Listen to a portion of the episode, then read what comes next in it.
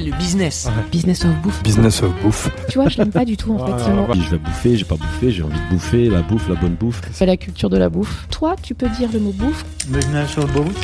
Dans le business of bouffe, c'est comme ça qu'on dit ici. Tout à fait. Je suis très content de dire bouffe. Nous sommes Daniel et Philibert. Daniel est brésilien et vit à Paris depuis plus de 10 ans. Il est amateur de vin nature et adore cuisiner. Philibert est savoyard, un ambassadeur de son terroir. Nous avons eu l'idée de partager nos rencontres dans un podcast Business of Bouffe. Nous parlons bouffe, mais avec un angle business.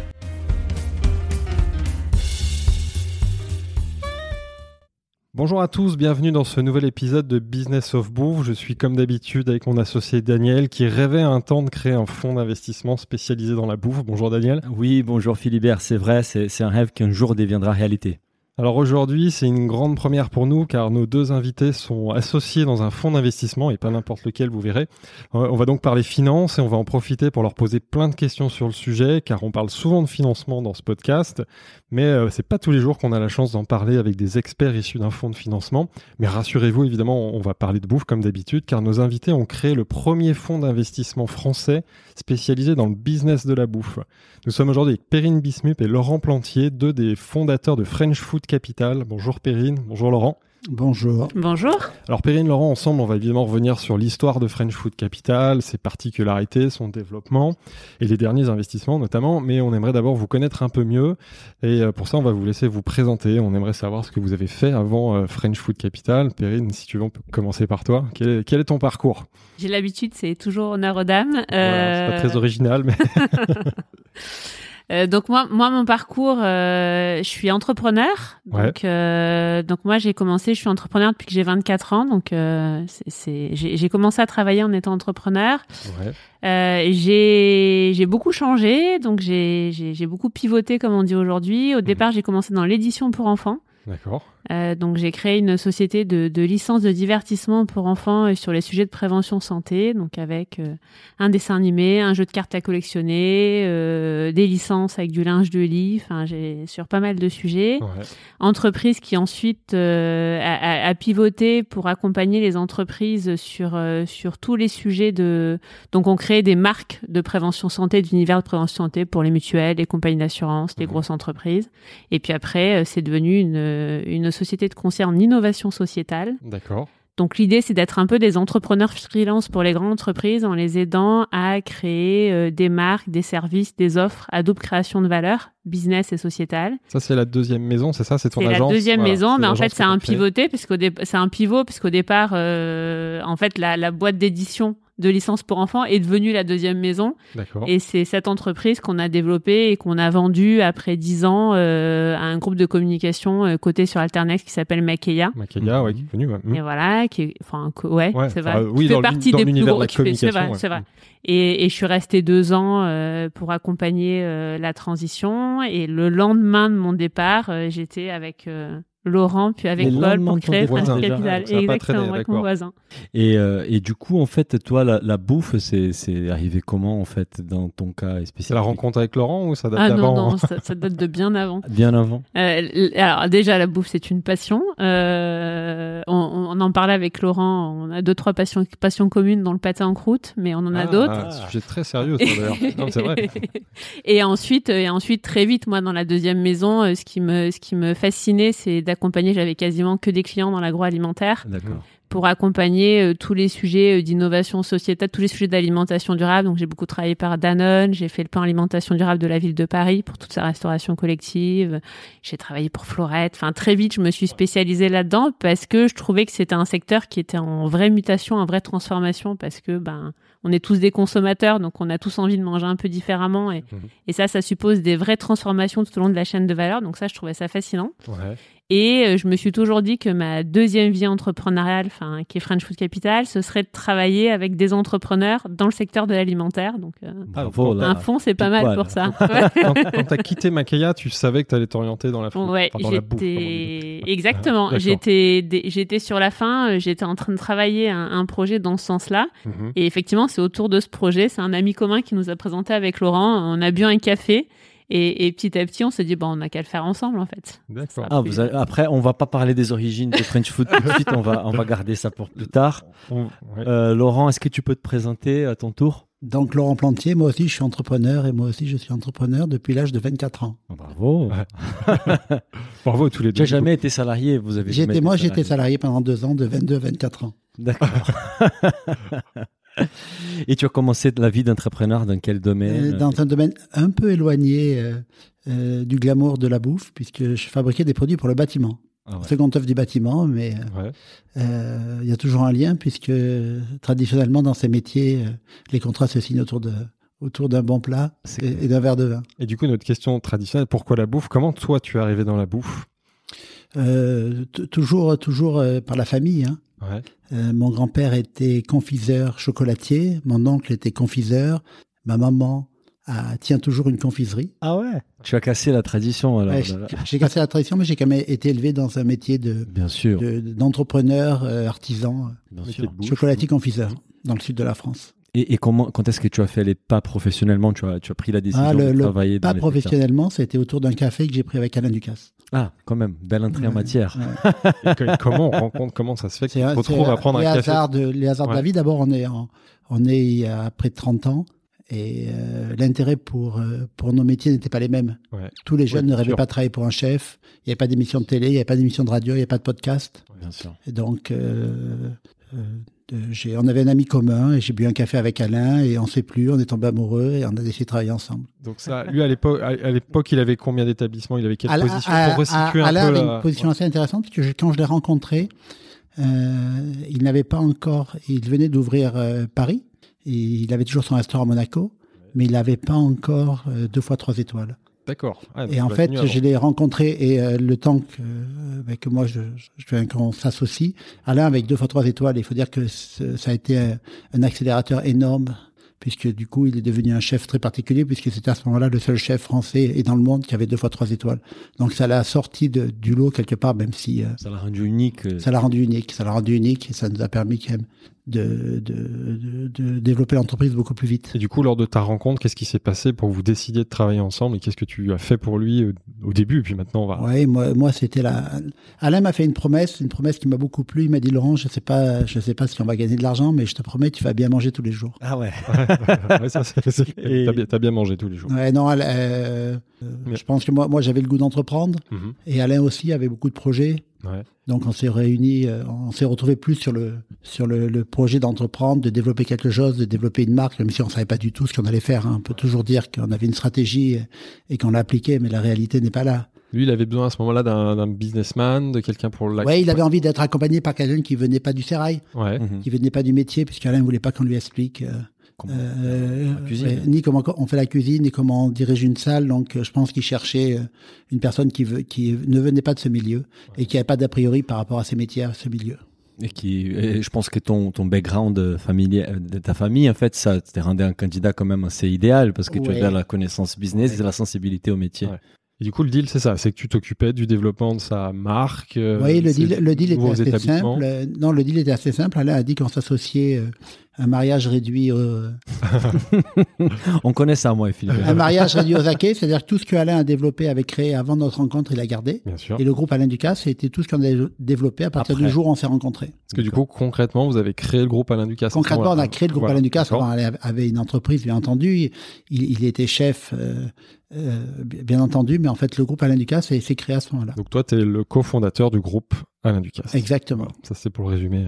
Oh, C'est très intéressant. On nous avons eu, euh, c'est une autre histoire hein, à part, mais nous avons eu dans ces podcasts Charles Isnati. Ouais, j'ai écouté le podcast de Ah, Charles. tu l'as écouté, ouais, Ouais, qui est un peu euh, ton binôme. Bah, c'est Ouais. un peu le Ça, il y a- binôme des Pierre Hermé. Il y a des similitudes, en effet. ouais. Bah voilà, ouais, Entre ouais. un businessman et un créateur. entre- ouais, je connais, je connais Charles depuis cette période-là. Ouais, vous avez plein de Enfin, choses. connais Pierre Hermé, à- à etc. discuter, quoi. Ouais, et, euh, et Charles explique très bien que il, doit pas que Alain, mais il doit aussi Alain la rencontre avec euh, avec Pierre. Tout à fait. Tout à fait. D'ailleurs, Daniel, je sais pas ce que tu en penses, mais ça ferait certainement un très bon épisode d'avoir Alain Ducasse et Laurent qui Ah, bah reviennent ouais, sur, ouais, sur la, toute la période de votre collaboration et le développement du groupe Alain Ducasse, mais c'est pas le sujet d'aujourd'hui. Non, après, de- de- Ça sera le, pod- le podcast suivant, celui de et Pierre Hermé et Charles Nati peut-être. Bah voilà, c'est ça. On fera les Avec- quatre. avec- avec- On va inviter les faire aussi un quatre. épisode à 4 pour comparer les situations. Sympa. Je sais pas si on fera un bon podcast, mais on va bien manger. Ça, c'est sûr. Parce que j'ai- j'ai- parce que j'ai des milliards de questions sur ta collaboration avec Lucas, mais ce qu'on se disait avec Daniel, ça, c'est vraiment, je pense, l'objet d'un- d'un d'un podcast en, en propre en tant que tel. Là, l'idée, c'est qu'il se- dans les grandes lignes, toi, t'as as, quitté euh, le, le groupe Alain Ducasse, il, avait- il avait- c'était quand? Donc, C'était en 2015. 15, Il faisait 2015, quelle taille à ce moment-là Pour Ouais, comprendre ce que tu as apporté? Qu- qu- 80 millions? Ouais, donc tu es passé 80 de, millions de zéro à de 80 millions. 0 à 80 millions d'euros. euh, D'accord. Et justement, pourquoi euh, tu quittes Alain Alain Ducasse et quand est-ce que tu arrives chez French Food? Comment, il dit, comment la rencontre avec les débuts de, de la naissance des French Food Comment ça commence? Moi, je quitte Alain Ducasse parce que je, pense- il est temps pour moi de faire autre chose. Et euh, Vous avez 15 ans, 17 ans, c'est ça? 18 ans, ouais, 18 quasiment ans, 18 ans, ouais, ouais, ouais. 18 ans auprès Donc, c'est d'Alain. Normal, on a envie de passer à autre chose. ouais. Ouais. Et, euh, et pareil, euh, moi je voulais aider les entrepreneurs, aider les entrepreneurs dans notre métier. Donc on s'est réunis avec Perrine, on a, on a essayé, on a cherché comment ensemble on pouvait aider les entrepreneurs. Ouais. Oui, parce que toi, tu as une sacrée expérience opérationnelle de développement de- Ouais. d'établissement, de développement de marque. Perrine plus sur des sujets. euh, Très marketing aussi, hein. Marketing, j'allais dire. Et Ouais. digital. Et les autres. Enfin, il, ma- il manquait quand même un troisième élément, non? Un financier. surtout un financier pour ouvrir un fonds. Ouais, euh, que finalement, ouais, Je vous- suppose que vous êtes à l'aise avec les chiffres, mais, mais dans la construction de. non, c'est un métier, tiens, vous avez raison. C'est un vrai métier. C'est un, c'est un vrai métier, donc il faut une compétence particulière dans, dans ce métier d'investisseur qui est pas. Euh, bon, je ne vais, pas- je vais pas rentrer dans les détails parce que c'est c'est peut-être un peu pénible. Euh, Si, on va y revenir, ça nous intéresse, d'accord. justement, les détails Les l'organisation techniques, mais c'est c'est un, un métier particulier. Ouais, ouais. Bien sûr. Et euh, ben, ben, il fallait quelqu'un qui connaisse ce métier. Alors, qui est- C'est qui, c'est qui cet élément en donc fait? Paul, c'est Paul Moutineau qu'on est allé chercher. euh, c'est vous qui êtes allé le chercher alors? Oui, Donc on- l'idée, c'est vous deux finalement au début? En fait, l'idée a évolué et l'idée avec Paul s'est catalysée sur ce qui est French Food Capital aujourd'hui. D'accord. Mais avec Perrine, on n'avait pas une idée précise de, de, de, de monter un fonds parce que d'abord, on savait pas qu'est-ce que c'était. Ouais. Donc, non, mais Ouais, euh, non, concrètement, donc nous, on a, on, on, on- P- P- Perrine va l'expliquer euh, aussi euh, peut-être mieux que moi, mais on voulait faire, on voulait, on cherchait quelque chose pour aider les entrepreneurs. Donc, pour aider les entrepreneurs, il y avait des incubateurs, il y avait des accélérateurs. Ouais, Et donc, euh, on imaginait créer quelque chose autour d'un accélérateur. d'accord. Euh, c'est toujours une bonne idée d'ailleurs. C'est Ouais. quelque chose qu'on avait Et- même discuté, pro- bah, pas Ouais. demandé pourquoi vous l'avez pas encore fait, parce que je pense. Et en fait, il y a beaucoup d'accélérateurs comme euh, et, Bah, je Et d'incubateurs. Smart Food, chez Ouais. qui on est aujourd'hui, ouais, Smart Food Paris. et donc on s'est dit qu'on arrivait trop tard et qu'il y avait déjà à Paris en tout cas euh, euh, beaucoup de de- D'acteurs, ouais, d'a- ouais. d'acteurs de lieux pour accueillir des entrepreneurs. Nous, on voulait le faire avec un lieu physique. Euh, Très proche d'ici Et finalement. on, voulait réunir, en fait, on- le, le constat qu'on avait, c'était que finalement, c'était à l'époque où on parlait beaucoup de food tech, food tech, food tech Ouais. et de start-up de la food tech. Et, et ce qu'on se disait, c'est que en fait, elles avaient un accompagnement euh, comme des start-up classiques et qu'il leur manquait souvent un- une expérience plus métier, un Mhm. savoir-faire plus métier. Et donc, par cette rencontre entre Laurent et moi, on disait finalement, on était peut-être capable de réunir euh, deux, deux écosystèmes de réseaux, un réseau un peu plus euh, start-up, digital, Mhm. et un réseau euh, très métier que Laurent a et qu'on a souvent du mal à, à, à mobiliser pour ce qu'on appelle aujourd'hui l'innovation food. Et donc, c'était euh, c'était la base de, de, du, du concept d'accélérateur auquel on était en train de, de réfléchir avant de rencontrer Ouais. Paul. Et Paul, il vous a mis dans une autre direction. non, il nous a, Non. non, on a, on a, on a, en fait, c'est un long chemin. Hein. Ouais, C'est un long chemin. C'est une entreprise, c'est un- c'est une start-up qu'on crée. Hein. ouais. Bien sûr. Donc, comme disait Perrine, euh, dans FoodTech, il y a food. Et, et à l'époque, les, les FoodTech étaient plutôt tech, Tech, que ouais, food. Et, donc, même quand on faisait des livraisons, les plats étaient pas très bons. Aujourd'hui, ça a quand même évolué. Bien sûr, Ouais. elles sont professionnalisées. Mhm. Mais donc, nous, on pensait qu'on pouvait amener à tous ces jeunes euh, entrepreneurs donc euh, cette connaissance du marché, du métier Du qui métier. pouvait manquer. Mhm. Et ensuite, euh, ensuite, on s'est associé avec Paul. On a, on a évolué vers des, vers des entreprises un peu plus grandes, c'est tout. Ouais. Donc, c'est-à-dire que, que si on fait un incubateur, si on fait un accélérateur, on est plutôt dans des startups. Mhm. Et nous, on est passé euh, dans, dans l'accompagnement de PME.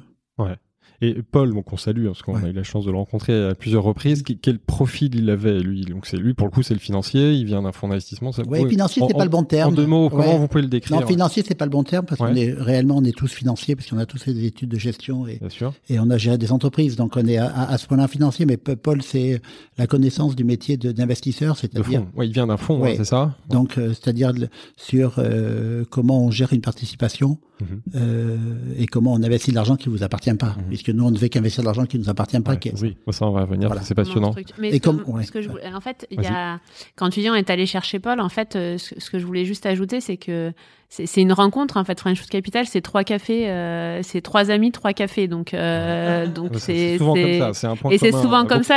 et, et, quand Laurent parle de start-up c'est vrai que c'est ça. Enfin nous c'est un ami commun qui nous a présenté euh, moi je réfléchissais à ce concept d'accélérateur. Laurent voulait faire quelque chose avec les entrepreneurs. On dit bah tiens euh, et qui du casse rencontrez-vous. On sait plus on a avancé. Et Paul c'est pareil. C'est-à-dire que il y a un ami commun qui nous a dit bah vous réfléchissez à euh, créer une structure de financement pour des entrepreneurs j'ai un ami qui est en train de quitter Next Cap, euh, c'est Paul, buvait un café.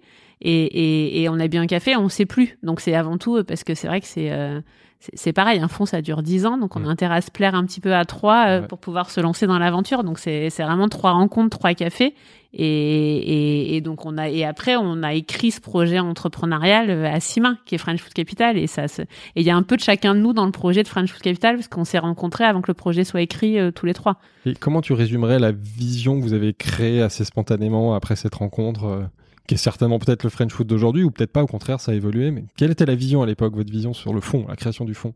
Bah, En fait, on s'est, on s'est dit qu'on voulait apporter quelque chose de différent, quelque chose de, complémentaire par rapport à ce qui existait déjà dans ce marché du financement euh, des, des, PME. Et, et, et, en fait, on, on avait on, déjà l'équipe était un peu différente et on, s'est rendu compte que ce qui, ce qui manquait un peu à ce marché, euh, c'est cette dimension, cet accompagnement un peu entrepreneurial et un peu réseau. Opérationnel. Et un peu opérationnel. c'est pas juste de donner de l'argent, enfin donner, euh, avancer de l'argent, investir, c'est vraiment un accompagnement opérationnel avec des expertises. Avec des expertises, un réseau qu'on a structuré autour mm. de nous aussi. Et, ce qui manquait aussi, c'est effectivement un fonds spécialiste. Il y a, oui, il faut euh, rappeler qu'il n'y a pas, à ma connaissance, toujours pas, ou au moins à l'époque, il n'y avait pas de fonds spécialisés dans la bouffe. Il y en a, il y a, il y a, il y a Céréa, il y a Unigrain, mais qui ont une approche un peu. Nous, en fait, on, on apporte une approche très consumer de l'alimentation. Euh, donc très souvent, ce qu'on qu'on aime dire, c'est que ce qu'on va chercher dans les entreprises dans lesquelles on investit, c'est une vraie valeur de marque, ouais. c'est-à-dire une, une entreprise qui a euh, qui a des sous-jacents assez forts en termes de marque pour répondre aux attentes du consommateur et, euh, et de manière de manière assez pérenne. Mhm. Et, et, et, ça, c'est vrai qu'aujourd'hui, c'était pas forcément des critères euh, des fonds euh, des fonds spécialistes qu'on a aujourd'hui sur le marché. Souvent quand on voit les, des fonds spécialistes, c'est plutôt une spécialisation technique en fait. Je vois des fonds spécialistes à l'alternative de la protéine animale ou vraiment il y a une spécificité qui est encore plus euh, pointue que la vôtre. La vôtre c'est vraiment comme tu disais, c'est la comment créer des marques qui, qui, qui, servent à ces consommateurs dans l'univers de la food au sens plus large en fait. Et quand on voit un peu votre portefeuille, portefeuille c'est ça qu'on qu mm. retient en fait, c'est que c'est quand même assez varié en termes d'investissement aujourd'hui. Très, et c'est ce qu'on voulait. On voulait que ce soit, soit vraiment un fonds, euh, plus qu'un fonds sectoriel, un fonds thématique, donc sur le sujet de l'alimentation au sens large. Et donc on voit effectivement que c'est assez, euh, on, l'a pris par différents angles euh, quand on regarde notre portefeuille. Et vous, ça vous a pas fait peur de vous lancer dans la création d'un fonds n'étant pas des experts finance Justement, est-ce que vous avez dû, j'en sais rien, vous mettre à niveau, même si évidemment dans vos expériences précédentes vous aviez été sur des sujets financiers, est-ce que ça nécessite, est-ce que ça, est-ce que vous avez eu un doute à ce moment-là ou au contraire vous avez dit non, j'amène moi ma, ma, compétence euh, opérationnelle si on a peur, on fait rien. Les entrepreneurs, ils n'ont pas peur. Non, non mais pour, pour comprendre les doutes et comment vous avez pu y répondre. Mais pas plus, pas avoir des doutes, des, hmm. euh, J'en sais rien, euh, pas plus que euh, Tigran Sedou qui, qui lance avec son associé Big Mama, ils n'avaient jamais fait de restaurant avant. Hein. Donc, enfin, je, je, pense à eux maintenant parce qu'il y en a de ça. Mais, Bien sûr, on, entend tous les jours, en effet, des entrepreneurs qui se lancent dans des choses qu'ils ne connaissaient pas. Je pense que c'est mieux de se lancer quand on ne connaît pas, comme ça on est... Bah, parce que c'est... un petit peu d'inconscience. On a un petit peu d'inconscience parce que le chemin est assez long pour monter un fonds. Mhm. Comme, comme euh, souvent dans beaucoup d'entreprises. hein. Et quand on connaît pas le chemin, ben, c'est peut-être plus, plus agréable. Au moins, on apprend. ouais, non, mais... Et, et, on avait une, une, question par rapport euh, au nom, parce que les noms French Food Capital, nous, on a pris une autre euh, stratégie. Nous, on est plutôt vers la bouffe. On se disait que si on était à votre place, on aurait appelé ça euh, les capitales de la bouffe française. C'est peut-être un peu moins sexy, mais juste pour comprendre en fait l'origine du nom, comment vrai. ça vous est venu. Ce que tu dis est très vrai, parce qu'il n'y a pas de mot en France qui traduit food à part bouffe. Et, et mais c'est exactement ça. Et, et, bouffe, et bouffe, et tout de même un tout petit peu péjoratif qu'on est dans le monde de la finance. Oui, c'est vrai. Alors, Ça, je les- pense que ça aurait moins marché French, pour un fonds. French Food euh, Capital est un nom un peu marketing qui dénote légèrement dans notre secteur, dans notre métier. Ouais. Bien sûr. Et je pense que French Bouffe Capital, Je suis assez Business of d'accord. Ça aurait peut-être fait un peu moins sérieux. Un peu trop, euh, peut-être péjoratif. Mais on on, va- a on va dire que on a osé beaucoup de choses, mais ça, on n'a pas osé. Mais ça, c'est le pari de Voilà. C'est notre pari nous. On- nous, on se dit que d'ici 20 ans, les mots bouffe, il sera plus lui- On péjoratif. va lui redonner ses lettres Et de noblesse. voilà, Parce que c'est vrai qu'il manque un mot dans la, dans la langue française. La gastronomie, c'est pas ça. La- Mais le mot Daniel, food, c'est bon. très, on a beaucoup, beaucoup, beaucoup réfléchi sur, sur, on voulait un nom français au départ, et c'est très, Il a fallu très un clair. brésilien pour rappeler que vous avez un Et on n'a pas trouvé, on n'a pas trouvé le mot qui est, parce qu'après on parle de agroalimentaire, Oui, mais pareil. on parle d'alimentation, Oui. et chaque fois c'est des, des mots un peu techniques puis qui, c'est qui ne, qui ne reflètent du pas le, le sujet marketing, marque, dont vient de parler Perrine. Mhm. Et, et on n'a pas trouvé ce mot qui Non. est, Bah, qui c'est est food. Enfin, le mot anglais, synonyme, synonyme de food pour dire ce que, enfin, ce que tout le monde comprend par. euh, J'ai dit ça en rigolant, évidemment. À votre place, j'aurais très pas- sérieux, Pareil, j'aurais pas osé appeler ça bouffe. Après, un, un- un podcast, un média, on, on Non, on serait permis, mais c'était voilà, plus facile on- pour nous. Plus joueur. Si on, si on revient sur, le- on en profite, hein, ce que je dis en introduction, sur le fonctionnement d'un fonds, comment, bah, déjà comment on crée un fonds d'investissement, comment ça marche un fonds d'investissement, comment se déroule la levée, parce qu'évidemment c'est pas votre argent. Enfin euh, voilà, est-ce que vous pouvez nous en dire un peu plus? Euh, c'est une, c'est une- c'est une vaste question. Enfin, Ouais. je, On a je- tout notre temps, on a tout je- notre temps. Non, mais c'est- par étapes. Déjà, il y a plusieurs vies dans la vie d'un fonds. La, première vie, c'est effectivement, euh, c'est de, de, de structurer son, comme tous les start-upers en fait, de structurer son pitch pour aller lever Son des offre. fonds. Ouais, bah, Donc, on se réunit en équipe à trois, on structure euh, ce qu'on va présenter en- aux investisseurs, donc notre thèse d'investissement, euh, et puis toute, toute l'offre qu'on va. Et après, on part sur les routes. Mhm. Et ça, c'est quand même assez long. C'est-à-dire qu'on part, ça a, été, ça, ça a pris deux ans. D'accord. On, on part sur les routes pour lever des fonds. Et, et, et, et comme tout, euh, tout entrepreneur, la première étape, c'est de réunir euh, notre premier cercle. Ouais, Euh, et donc, notre premier cercle, c'est c'est qui? C'est des entrepreneurs ouais. des dirigeants qui, sur leurs propres deniers personnels, euh, nous font confiance en disant bah, cette équipe, euh, ils m'ont l'air pas si mauvais, ils ont un projet qui tient la route, je vais prendre le risque Mhm. d'investir une partie de mon patrimoine personnel derrière eux. Donc là, la promesse à ce moment, qu'est-ce qui plaît à ces gens-là? C'est bon, de toute façon, c'est des gens du premier cercle, c'est du réseau, donc ils vous font confiance, mais c'est c'est la thématique, c'est l'approche euh, euh, un peu plus opérationnelle avec des experts euh, opérationnels. Qu'est-ce qui qu'est-ce qui la- séduit vos premiers investisseurs? En fait, ce qui, ce qui leur plaît, c'est la thématique. C'est de dire, c'est de dire, c'est un mélange un peu de tout, mais c'est, c'est, c'est, c'est- ils ont, en fait, nos premiers entrepreneurs sont des gens du secteur ou du retail, donc des gens qui ont constaté que l'alimentation aujourd'hui est en pleine mutation. Mhm.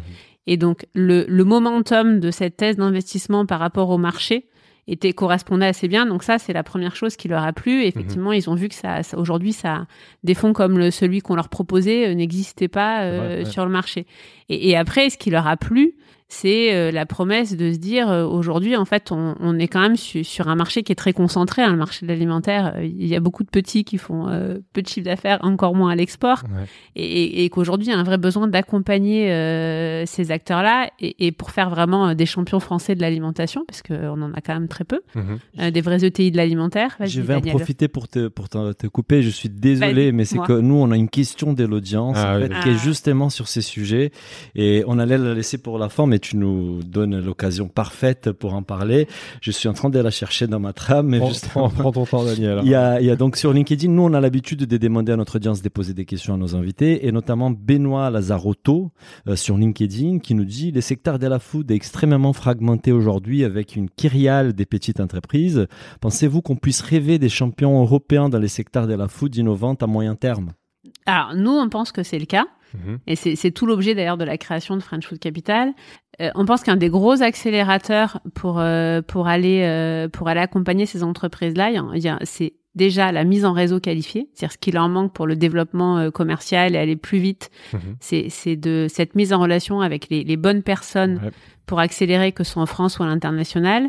Et après, souvent, ces petites entreprises, en fait, euh, c'est le dirigeant euh, qui a assez peu de garde rapprochés. Donc, c'est le dirigeant qui doit cumuler euh, tous les savoir-faire, toutes les expertises, euh, tout, et qui, est, et, et qui a besoin d'être entouré opérationnellement sur euh, les domaines sur lesquels il se sent le moins confortable. Et nous, on est là pour ça. Donc soit de par notre expérience opérationnelle, entrepreneuriale à chacun de nous, soit via notre cercle rapproché qui sont nos investisseurs et notre réseau proche. Donc Mhm. en général, on essaie de, de les aider à, à devenir euh, à devenir euh, très performants là où ils se sentent le moins à l'aise aujourd'hui et à structurer les entreprises parce qu'il y a un gros sujet. C'est les petites entreprises, elles ont besoin aussi d'être structurées pour le développement, Mhm. que ce soit une structuration euh, de l'organisation financière euh, et, et- et ça, euh, nous on est là pour les aider à faire ça. On, on- on a fait la remarque avec Philibert en préparant l'épisode. En fait, il y a pas mal de- de- d'invités des business of bouffe qui sont en fait investisseurs chez vous.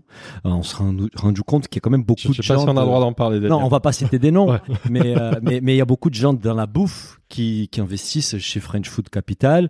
Donc ça vous rend encore plus crédible et plus fort d'un point de vue euh, accompagnement opérationnel de, de vos de vos de vos des sociétés où vous avez une participation en fait. Et, et ça, on est, on est assez, assez, euh, assez content de ça parce que c'est vraiment l'histoire qu'on voulait écrire quand on disait avec Laurent la jeunesse de French Food Capital, c'est d'être capable d'apporter euh, un accompagnement opérationnel assez pointu aux, aux dirigeants du secteur parce que le, ce que, ce que disait l'internaute est très vrai, c'est qu'on a, on a beaucoup, beaucoup de très petits acteurs. Euh, à Paris en région, beaucoup en région aujourd'hui aussi les TPE et Mhm. qui sont euh, qui sont plutôt isolés, qui ont un très beau savoir-faire et qui souvent ben, peinent un peu à, à structurer et à aller euh, et à trouver les bonnes opportunités euh, de développement et les bonnes portes à ouvrir. Et, et- et je pense qu'un un fonds euh, à ce stade de maturité d'entreprise, c'est là pour ça. Bien sûr. Et en plus, vous apportez au-delà de la compétence opérationnelle, euh, du réseau, l'argent qui aide à, à parfois passer d'un- niveau au niveau d'après. quoi. Et le réseau, c'est important parce que en fait, le réseau, c'est ce qui prend beaucoup de temps euh, à ouvrir. Nous, et en fait, le, le fait de mettre un réseau, ça fait juste gagner du temps aux dirigeants. Après, lui fait, fait, fait c'est lui sait faire une fois qu'on lui a mis en les bonnes relations qualifiées. Bien Il n'a sûr. plus besoin de nous.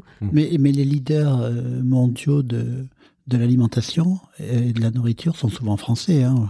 Je veux dire, les plus grosses entreprises au monde sont euh, américaines ou françaises. Quand vous pensez Sodexo, euh, qui est numéro numéro 2 du secteur, euh, euh, Danone, bon, ouais. euh, dans, dans les semences, dans les... Dans, dans, dans- On a déjà quelques champions. Ouais. Donc on a beaucoup de champions français. Mhm. Dans le lait, euh, donc on a beaucoup, beaucoup de champions français. Mais c'est juste. On est, on est leader. Le seul domaine vraiment où on n'est pas dû, où on est vraiment pas, on n'a pas réussi à percer, alors qu'on a un savoir-faire très fort en France. Étonnamment, c'est la restauration. Les chaînes, les grandes chaînes de, grandes ra- chaînes de les grandes chaînes de restauration, restauration, ouais, ouais. euh, de restauration ne sont pas françaises et il n'y a pas un Français dans le top 3, le top 5. Mais dans tous les autres métiers de l'alimentaire, euh, je pense qu'on est toujours dans les, il y a toujours une entreprise française dans les 2, 3, 4 premiers, 5 premiers euh, du secteur. Donc on est quand même très fort en France Ouais. dans ces domaines-là. Mais, mais moi, en, en- en écoutant la question, en vous écoutant, en fait, j'enlève ma casquette animateur des business of bouffe, entrepreneur dans la bouffe, je mets ma casquette consommateur. Je pense que ma demande aujourd'hui, moi, je me sens beaucoup plus attiré par des petits acteurs avec un savoir-faire, avec une démarche authentique, transparente, que par des champions européens. Juste les noms aux champions européens dans la bouffe, en tant que consommateur, défiance, ouais. ça me Mhm. fait peur. Et je pense que c'est c'est la, la, la difficulté aujourd'hui des consommateurs qui cherchent une expérience et, et peut-être les sociétés qui sont organisées différemment pour proposer cette expérience. Comment vous voyez ça? Euh, Moi, on, nous, on regardait de même dans vos critères d'investissement, vous identifiez certaines tendances déjà du bien manger, euh, de la transparence, du consommateur qui s'intéresse aux coulisses de la bouffe, ils veulent savoir comment le produit est fait, d'où ça vient, qui l'a produit. Euh, ça, pour moi, ça matche pas forcément avec un champion européen ou mondial. Comment vous voyez cette euh, Non, tu- tu- alors ce que tu dis est vrai et pas vrai, parce qu'à un moment donné, quand il faut nourrir des millions de personnes, On est d'accord. euh, il faut quand même nourrir des millions de personnes. Donc Oui, une boîte qui fait quelques millions de chiffre d'affaires, elle peut pas nourrir des millions de personnes et son produit ne peut pas toucher tout le monde. Et si son produit, parce qu'il est de qualité, intéresse tout le monde, du coup, elle devient un leader européen ou un leader mondial. Donc et, euh, il faut jamais oublier. Euh, que le que la naissance de ces entreprises ont été faites pour euh, nourrir euh, nourrir les Français au départ après la guerre hein. C'est la la- genèse de la plupart de, de ces, de ces grands groupes euh, français. Euh, donc maintenant, euh, euh, donc que l'on dise que des petites entreprises euh, font plus attention à la qualité des produits euh, que euh, des entreprises industrielles qui ont qui sont nées il y a une cinquantaine d'années et qui ont fabriqué leurs produits. euh, euh, pour répondre à cette à cette problématique là et moins masse. pour rép- de masse et moins pour répondre à une problématique de qualité d'origine des produits etc c'est vrai Mais, de- ça change. Ouais, moi je pense que c'est le consommateur qui va faire changer les choses. Oui, C'est lorsqu'on prend Yuka, c'est lorsque l'on prend euh, qu'on arrête d'acheter des produits qui sont de mauvaise qualité et on- pendant un certain temps peut-être qu'on se tourne vers des entreprises plus petites, mais à un moment donné, euh, j'espère en tout cas que les grandes entreprises du secteur elles bougent, elles réagissent, elles rachètent, elles changent, elles changent la, elles changent la qualité des produits, elles changent la manière dont elles formulent les produits et donc le- on arrive vers une société avec des produits plus sains. Il faut pas attendre des entreprises qu'elles changent toutes seules Ah oui. euh, les produits et qu'elles amènent le produit qu'on a envie de manger si on continue à acheter leurs produits. C'est gagnent de l'argent, Ouais, elles gagnent de l'argent et on, et on continue à acheter les produits, elles vont pas changer. La seule manière de les faire changer, c'est d'arrêter d'acheter leurs produits. On est d'accord. Le pouvoir est dans l'assiette, comme on voit très très souvent ici, on, Ouais. on en parle souvent. La bonne nouvelle, c'est que la nouvelle génération, ils sont très très militants en fait Ouais. dans leur consommation. Non, on peut pas leur dans leur- reprocher, on peut pas non, reprocher non, aux gens. Enfin, je peux pas reprocher aux entreprises de fabriquer les produits que nous-mêmes on achète. Qu'on leur demande. bien sûr. Donc, si à partir du moment où on arrête d'acheter ces produits, eh bien, Ils seront obligés de pas- bouger. Et, et tant sûr. mieux si on a des petites structures qui sont plus agiles, qui innovent et qui bousculent un peu ces paradigmes qui forcent les grandes structures à bouger. Mais on est bien d'accord que pour répondre euh, aux problématiques de masse, il faut que ce soit aussi les grandes structures qui, On d'accord. qui intègrent ces problématiques-là. Si on revient sur l'histoire de French Food et sur euh, sur cette première levée, euh, donc on a bien compris, il faut préparer, enfin il faut clarifier un message, un pitch, il faut on fait jouer le réseau. Comment ça se passe ensuite euh, dès- la première levée, vous avez, enfin déjà vous fixez un objectif quantitatif. Je sais pas, on peut donner ces chiffres. euh, Ouais, ouais. Vas-y. Non, c'est fi- fixer un objectif de 100 millions. 100 millions d'euros d'ailleurs, d'accord. Et vous l'avez vous l'avez dépassé, je crois, dès la première. Oui. euh, Non, pas dès la première. Non, en fait, ça en s'est fait, fait, dans euh, quoi Ouais, vas-y. Alors, le, le- le- la levée de fonds se fait en, en- en plusieurs, enfin, en un seul, si on est 30, très rapide, très bon, mais en plusieurs closings. Nous, on l'a fait, euh, nous, on l'a fait en, en plusieurs closings. Donc, on a fait un premier closing à 70 millions, ce qui permet de, d'avoir accessible une partie des fonds pour commencer à faire un premier investissement. Ouais. Ce qui généralement euh, permet d'apporter un peu notre, euh, notre, notre proof of concept nos- à nos, à nos investisseurs potentiels qui sont plus averses au risque Ouais. et qui se disent bon ben ça va en tant qu'équipe c'est la première fois qu'ils qu'ils bossent ensemble ils sont capables de faire un investissement qui tient à peu près la route et donc généralement ça nous ramène d'autres investisseurs Mhm. ce qui permet donc nous on a fait euh, on a fait euh, un premier closing à 70 millions Ça prend combien de temps le premier, ce premier closing? Le premier on l'a fait en un an et demi Un an et demi, ouais. et après, dans les six mois qu'on suivi, on a donc on l'a fait à 70 millions, on a rassemblé ce qui manquait pour atteindre, pour dépasser notre Les objectif, 100, les fameux, les ouais. 100, donc euh, et on a dépassé les notre objectif pour atteindre 130 millions. D'accord. Et on a effectivement, et en- nos premiers investissements, ça a été les boulangeries Thierry Marx. D'accord. Et après, on a eu les deux marmottes qui sont arrivées euh, Ouais. pas longtemps derrière. Mhm. Puis après, on a eu euh, K-Santé. D'accord. Donc, c'est vraiment ces trois premiers investissements qui nous ont permis de démontrer à des investisseurs potentiels euh, ce qu'on était capable de faire. Concrètement, comment on allait euh, exister en tant que fonds et quel type de... Ouais, parce que sinon, c'est une présentation PowerPoint, donc c'est Oui. sympa les présentations Oui, oui. PowerPoint. mais- C'est comme une start-up, on l'a dit tout à l'heure. Donc une fois qu'on a mobilisé cet argent-là, comment on l'investit? Comment vous avez défini des critères? Comment on sélectionne? Donc tu nous as dit que c'était les boulangeries Thierry Marx. Comment vous sélectionnez la première, euh, la première cible, la première entreprise dans laquelle vous allez investir? On, on cherche des entreprises, hein. Ouais. On cherche des cibles et, et après on arrive à convaincre euh, une entreprise, un dirigeant de, de se faire accompagner. Bien sûr. Mais vous, vous- je suppose qu'il y a beaucoup d'entreprises qui vous contactent aussi, qui vous sollicitent euh, parce qu'ils sont à Maintenant, la ouais. recherche. Au- Aujourd'hui oui, mais, Mais à l'époque, quand, quand on démarre non. Non, oui. Bien sûr, bien sûr, parce que personne. Et du coup, les boulangeries Thierry Marx, comment ça s'est passé? C'est, euh, J'imagine que c'est dans vos réseaux. Vous aviez. Oui, moi j'ai quand même passé dix, euh, C'est pour ça que je regarde Laurent en 18 ans, ouais. hein, désolé J'ai passé 18 ans euh, donc à travailler avec des chefs, Ouais. à travailler avec Alain, mais aussi à travailler avec des chefs, puisqu'on a monté beaucoup d'associations avec. Ducasse pour faire la promotion euh, et la défense des, des chefs français de la cuisine française dans le monde. Mhm. Donc, euh, je- bien sûr, je connais un grand nombre de chefs et, euh, et je connais très bien Thierry. Et Thierry m'avait demandé de l'accompagner pour créer une boulangerie. Thierry est boulanger au départ. Vous savez, il a commencé à travailler euh, chez Ganacho Ouais. euh, quand il est jeune. Ensuite, il va à l'armée. en fait, Il a, il a une autre Il a vie. passé un CAP boulangerie, Oui, non c'est Il a, il Il pas de série. ou- oui, tout à fait. De, il a, on appelle ça, il est. euh, donc il a, il a, il a, il a une formation de pâtissier, boulanger pâtissier. Il a travaillé dans une boulangerie euh, quand il était jeune, quand il avait, euh, je sais pas, euh, on va dire 18 ans. Il est compagnon du Ah, devoir. Compagnon du devoir. Les compagnies Ah. de devoir. Et donc, il a une, il a une démarche, il a une, enfin, une, une, une démarche euh, autour de ces métiers-là. Et ensuite, la, la vie a fait qu'il a, il a redémarré dans les métiers en étant euh, cuisinier. Mais à Mais- ce moment, il se rappelle euh, à ses premiers mais il avait, a il- envie d'ouvrir une boulangerie, des boulangeries. Il avait déjà ouvert une boulangerie à l'époque où il était à Corday-en-Bage. Puisqu'à Corday-en-Bage, Ouais. euh, sur le sur la place, Mhm. Il y avait le, le relais château, le restaurant que, que dirige Thierry, qui avait deux étoiles, Ouais. mais également une brasserie et également une boulangerie qui s'appelait les Babas de je ne sais plus. Donc c'était pas encore euh, Thierry Marx boulanger avec le Non, non. concept. Non, mais tel c'était lui qui faisait le pain. Ouais. et c'était lui qui avait monté le projet. Oui, donc il avait l'expertise métier. Donc de- il avait l'expertise métier, il avait le, le, le, le savoir-faire, il avait la connaissance. Donc quand il est monté à Paris, quand il est venu, enfin quand il est monté à Paris, euh, euh, quand j'ai quitté Alain, il m'a demandé de l'aider à l'aider à monter une boulangerie. Et c'est comme ça que ça vient. Ouais. Mais, mais au-delà de cet investissement que je pense qu'assez particulier, c'est un des premiers. Quel est le, on utilise beaucoup dans la bouffe les cahiers de charges. En fait, quel est les cahiers de charges de, de, de French food en fait, euh, un étiquet, euh, un ticket pardon. euh, Ah, j'avance. Quel est le ticket Quels Un investissement, on va dire typique. euh, il faut qu'il coche quelle quels case. sont les critères Ouais, voilà, de chiffre d'affaires, de.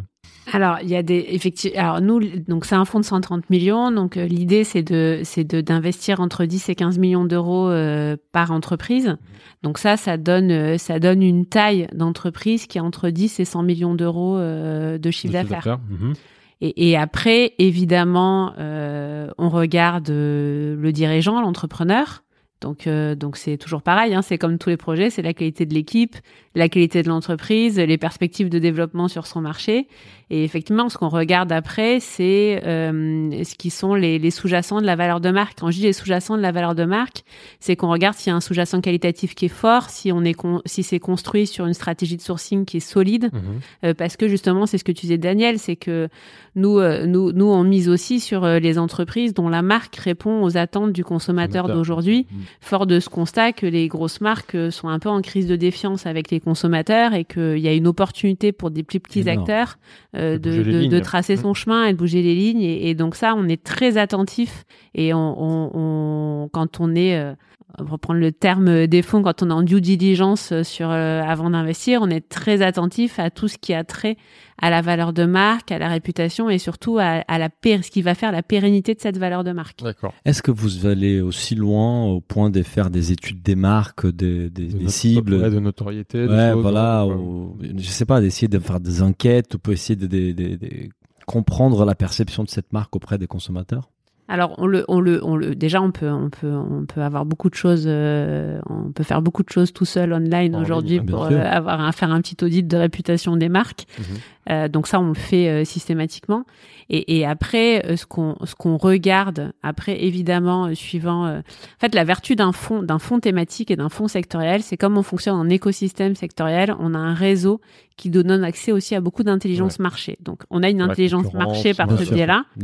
Et, et après, ce qu'on va regarder, quand je dis euh, sous-jacent, c'est, c'est, ça, c'est le côté consommateur, mais on va regarder aussi sur quoi repose cette marque. Mhm. C'est-à-dire que on considère que euh, par les temps qui courent, si une marque repose pas sur un socle qualitatif euh, suffisamment solide, elle a beau avoir, euh, elle a beau avoir une, une vraie traction aujourd'hui, euh, ben peut-être que demain ce sera moins le cas. On y voit un risque, donc on va regarder aussi sur quoi repose cette marque. Bien sûr. Donc on va être très vigilant aux fournisseurs, très vigilant à toute la chaîne de valeur, au sourcing. Ouais. Parce qu'aujourd'hui, c'est un vrai sujet, on est très vigilant là-dessus. On est très vigilant sur le processus de qualité, on est, on est très vigilant aussi, on regarde si euh, la sincérité de ce qui, est re- ce qui est revendiqué auprès du consommateur repose sur quelque chose de solide et de vrai. Bien sûr. Et Donc ça, vous allez Et- essayer de le vérifier en t'appuyant sur le réseau, sur toutes les informations disponibles. Et après, on, on y va. Par exemple, les deux marmottes, on est allé voir les fournisseurs. Mhm. Donc, Ah, les on- fournisseurs à l'étranger, enfin à l'étranger, euh, en France, Bah et oui, je sais ouais. qu'il y en a à l'étranger aussi, de de- d'herbes. euh, ouais. Exactement, pour voir comment c'était produit, pour voir la qualité de Ouais, la un plante, gros, bou- etc. enfin, un gros boulot impliqué d'audit. euh, Oh. ouais. Mais bien il sûr. faut, Bien sûr. il faut. Surtout euh, des, ces niveaux des tickets. euh, on Ça fait partie dans notre secteur, dans notre métier, ça fait partie aussi euh, de, de, de, de l'analyse des risques. Si on n'analyse pas, je pense, ça, on passe. Enfin, le risque fournisseur, il est majeur, donc si on l'analyse pas, on passe vraiment à côté de quelque chose en termes de due deal. ouais. Mhm. Et est-ce qu'on on en parlait tout à l'heure des champions européens Est-ce que les potentiels à l'international, c'est un critère de sélection ou vous êtes euh, vous- vous- vraiment focalisé sur les marchés français Ça dépend où en est l'entreprise dans son développement. C'est-à-dire que s'il y a encore, euh, y a encore un réservoir important de croissance en France, euh, on peut très bien se dire qu'on va aller juste accompagner euh, le développement en France de l'entreprise, si on a fait le plein et que ça, ça dépend. En généralement, quand on travaille un dossier avec un entrepreneur, on identifie ensemble quels sont les leviers de croissance. Mhm. Donc des fois, ce sera international, des fois le marché euh, français suffira, euh, des fois il faudra amener la marque, euh, la rendre plus présente sur le digital, des fois ça, ça va dépendre. Mhm.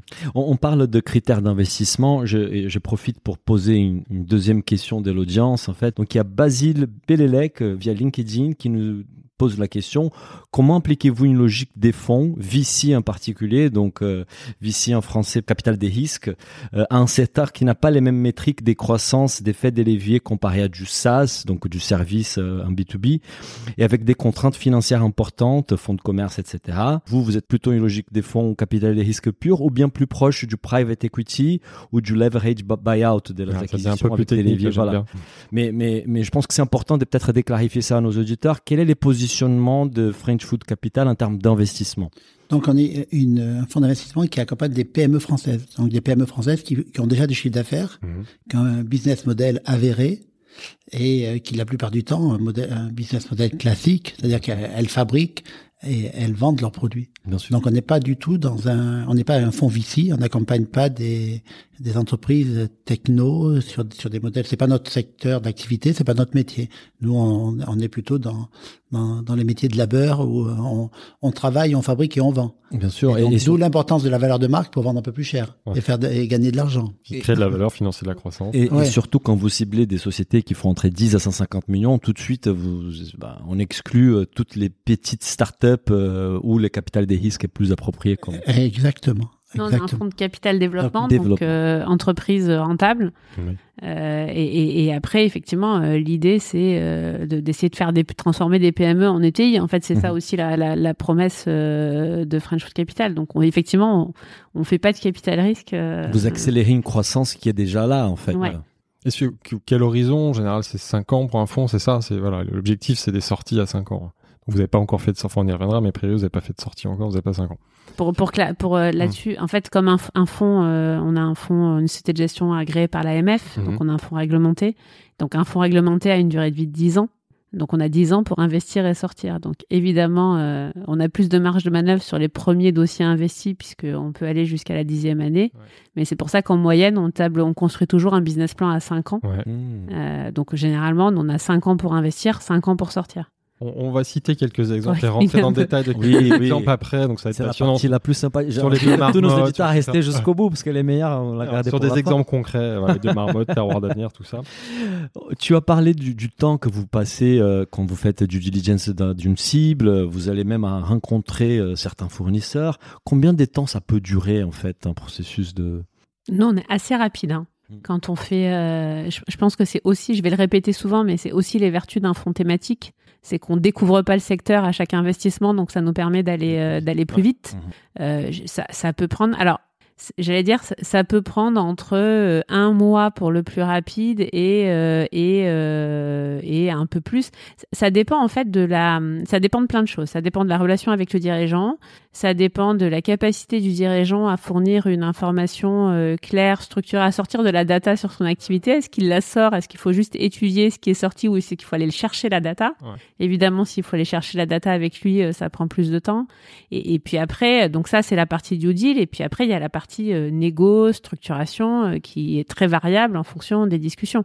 Et aujourd'hui, ces gens-là, ces entrepreneurs-là, c'est des gens qui viennent vous chercher ou c'est vous qui allez les chercher? Donc ça a certainement évolué entre le début, ce que disait. euh, Et il y a les Laurent, deux. Alors, tout à nous, l'heure. on aime bien aller chercher les gens. euh, En fait, nous, on sait, enfin, quand on a créé French Food Capital, on, on- on savait quelles étaient les entreprises dans lesquelles on, on avait vraiment envie d'aller. On avait quand même, on avait quand même étudié le marché, on connaît un peu notre marché, donc. euh, et les deux marmottes en faisaient partie, donc on est très contents. Enfin, Ouais. tous, toutes les entreprises sont en partie. en- Ah ouais, attention. parce qu'ils t- ils t'écoutent tous là. Mais mais il y en a, il y en a que, et, et- et d'ailleurs, ce qui est intéressant, c'est qu'aujourd'hui, on est on est tout allé les chercher par réseau. Mhm.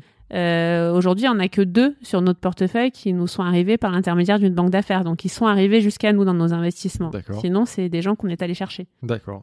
Mais euh, euh, nous, on est associés, on, on considère qu'on est euh, associé avec une personne physique. On, en- on investit dans une entreprise qui fait 10, 20 millions, 30 millions de, de chiffre d'affaires. Euh, le, le- le dirigeant est bien sûr extrêmement moteur dans la croissance et dans la gestion de sa boîte. Mhm. Et, euh, et euh, on n'est pas une, une, une entité on est une personne. Je veux dire, donc le temps aussi, on gagne du temps quand on investit avec des gens que l'on connaît. Donc on passe beaucoup de temps avec des entrepreneurs en se disant peut-être qu'un jour ils auront un, besoin c'est-à-dire un besoin de, de, capitaux pour aller plus vite dans la croissance, parce qu'ils auront compris que euh, ils arrivent à un moment donné où ils ont le bon produit au bon moment et que c'est là où il faut mettre euh, du fuel dans la dans la machine. C'est là où il faut mettre de l'argent pour euh, pour grandir plus vite.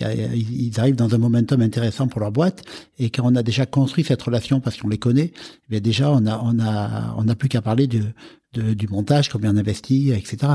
Mais euh, pour nous, c'est très important cette relation intuitive personnelle parce qu'ensuite, on va quand même rester associé, comme on a dit, 5 ans, 6 ans, 7 ans, euh, un certain nombre d'années avec lui. Donc, on va le fréquenter beaucoup. Donc, euh, on n'est pas obligé que ça soit notre meilleur ami partir en week-end avec lui, mais, mais, mais, quand même, ça aide si on a une bonne relation avec lui, une bonne entente, et, et on, on, va bâtir une relation. On est associé, puis on, on est associé avec un petit nombre d'entreprises.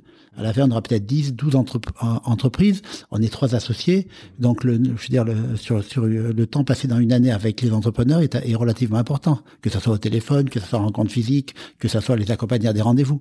Donc, l'intuitif personnel avec qui vous avez envie de vous associer, euh, des, deux côtés, hein. De la part de la part de l'entrepreneur qui fait rentrer parfois un associé pour la première fois dans sa dans son entreprise, hein. et, et, et nous aussi, je veux dire, qui on a envie d'accompagner, pourquoi on a envie d'accompagner, est-ce qu'on va avoir plaisir à la à l'appeler donc, donc ce, ce, côté intuitif personnel est quand même très important dans la, dans la relation, euh, aussi important que peut-être que euh, le, la partie financière. Mhm. Alors justement, les deux doivent marcher, quoi. Les deux vont concert.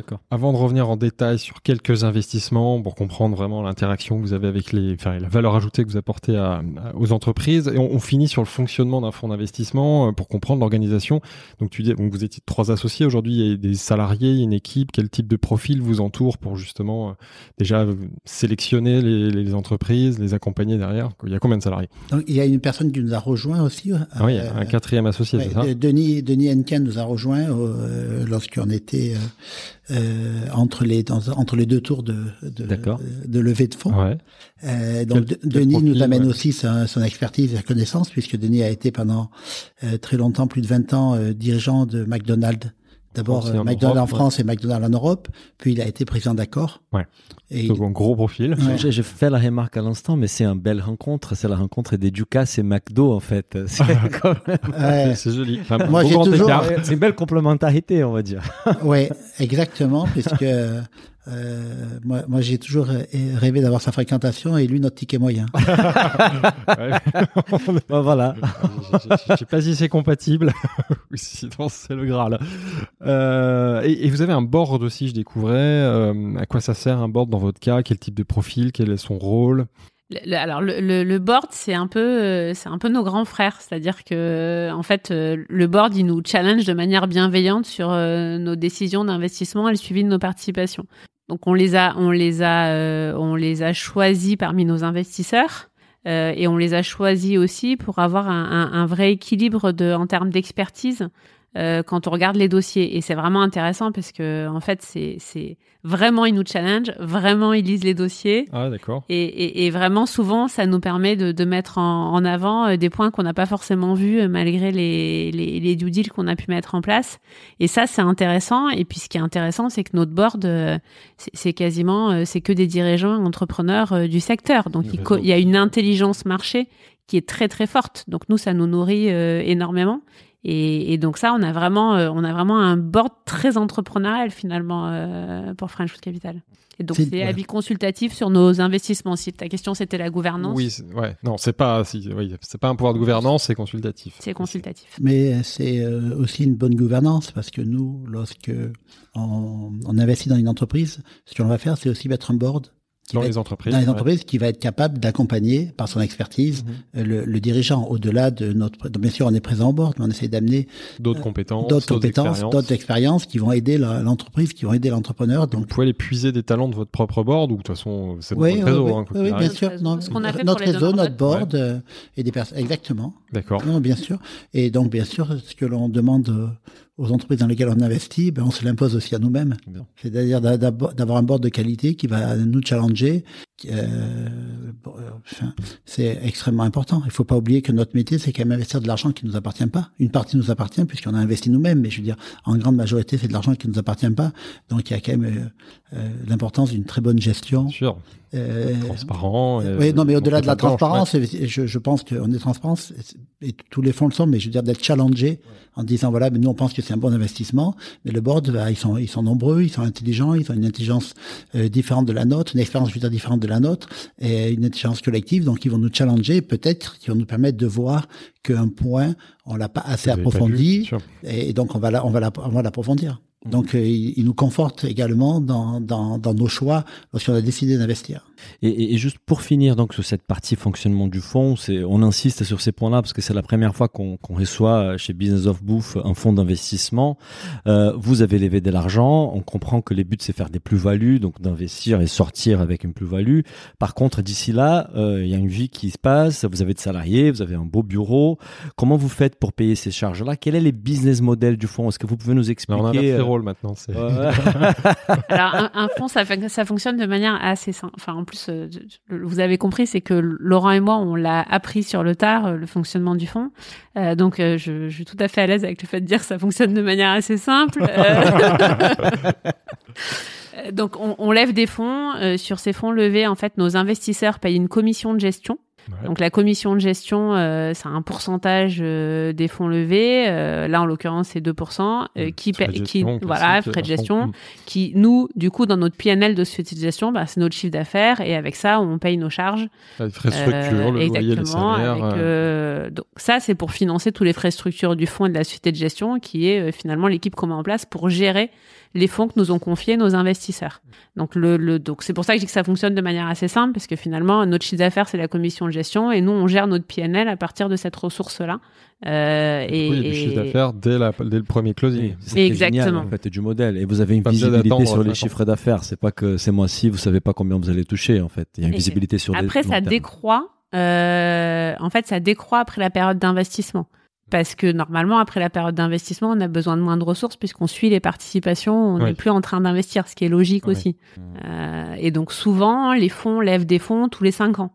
Parce qu'après, on re, une fois qu'on a, on a investi tout le fonds, on repart sur les routes pour lever un deuxième fonds, mais on garde quand même une partie du portefeuille, continue à suivre parce qu'on n'est pas sorti, donc on continue à le suivre. Mais effectivement, ça, ça, demande moins de ressources de juste suivre des participations que d'investir et tuer les participations. C'est logique. D'accord. Donc, euh, on peut imaginer que dans les pipelines de French Food Capital, il y aura une levée d'ici quelques années euh, pour, pour de nouveaux investissements. Exactement. Ça, ça se fait sous quelle durée en général? Ça se fait au bout de... Cinq ans. Cinq ans, ouais. Cinq ans, on, démarre un autre cycle et on relève de l'argent plus, peut-être. D'accord, forcément.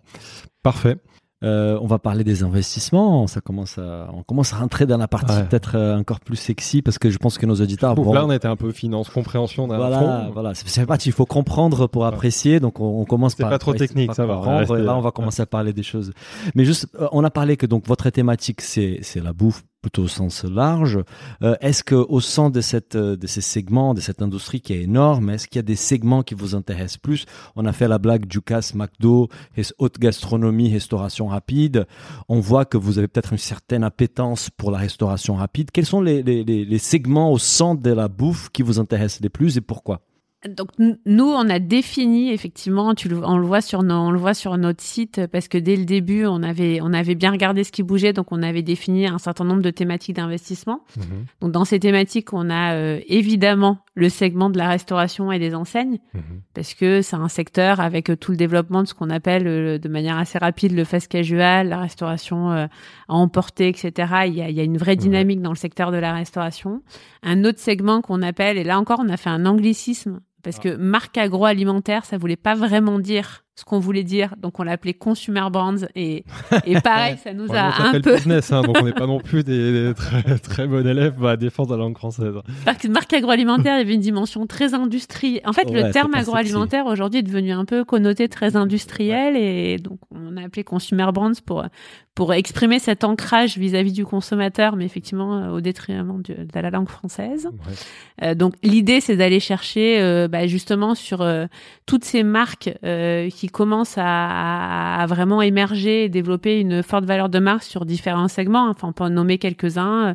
Le snacking sain, c'est un segment intéressant. la bière, c'est un segment intéressant. Il y en a pas mal. Il y a pas mal de catégories de produits qui sont vraiment en pleine transformation. L'infusion en est un, mais toutes les boissons saines de manière générale en, en. Enfin, on peut en lister un, un certain nombre. Donc là-dessus, on va chercher des segments de marché où on estime que le marché est en pleine transformation avec une vraie croissance sous l'impulsion justement des un peu des, des changements de mode de vie euh, du consommateur.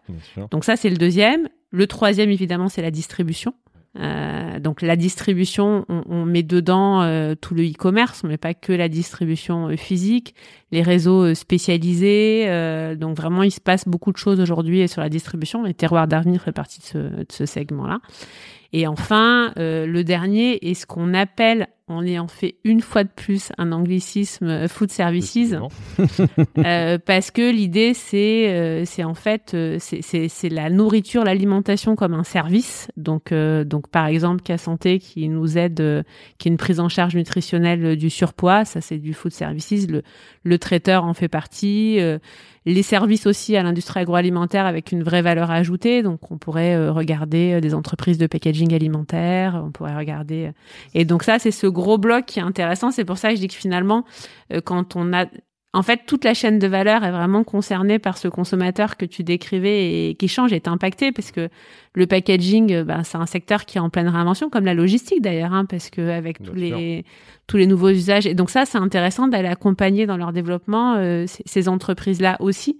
Et de fait, ça va donner un fonds euh, qui est très synergique en plus d'être thématique, parce que comme on touche chacun des maillons de la chaîne de valeur et qu'on évidemment des liens entre ces activités. Et on le voit aujourd'hui dans notre portefeuille, Terroir d'avenir peut être fournisseur, peut être distributeur et fournisseur de certaines marques de notre portefeuille. Ça commence déjà maintenant avec cette ça en participation. Place, ça, ça, existe déjà des, des, synergies, entre, vos investissements. On essaye parce que c'est de la création de, de valeur partagée pour euh, tout le monde. On essaie aussi avec nos investisseurs.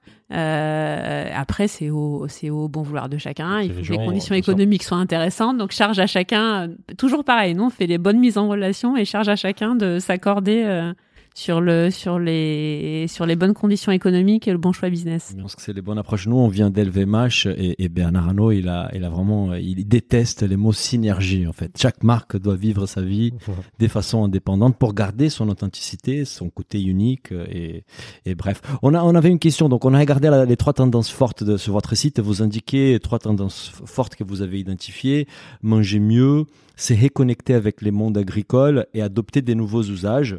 Euh, moi, quand je regarde votre portefeuille, j'ai pas forcément la même lecture de de ces de ces tendances-là. Je les vois pas forcément euh, euh, imprégnées dans, dans l'essence de ces marques-là. Quel est l'impact de ces tendances par rapport à votre choix d'investissement? Comment vous intégrez votre vision du marché et les choix concrets qui parfois sont d'autres critères, sont des critères de rentabilité, d'escalabilité, etc. C'est intéressant que tu les vois pas.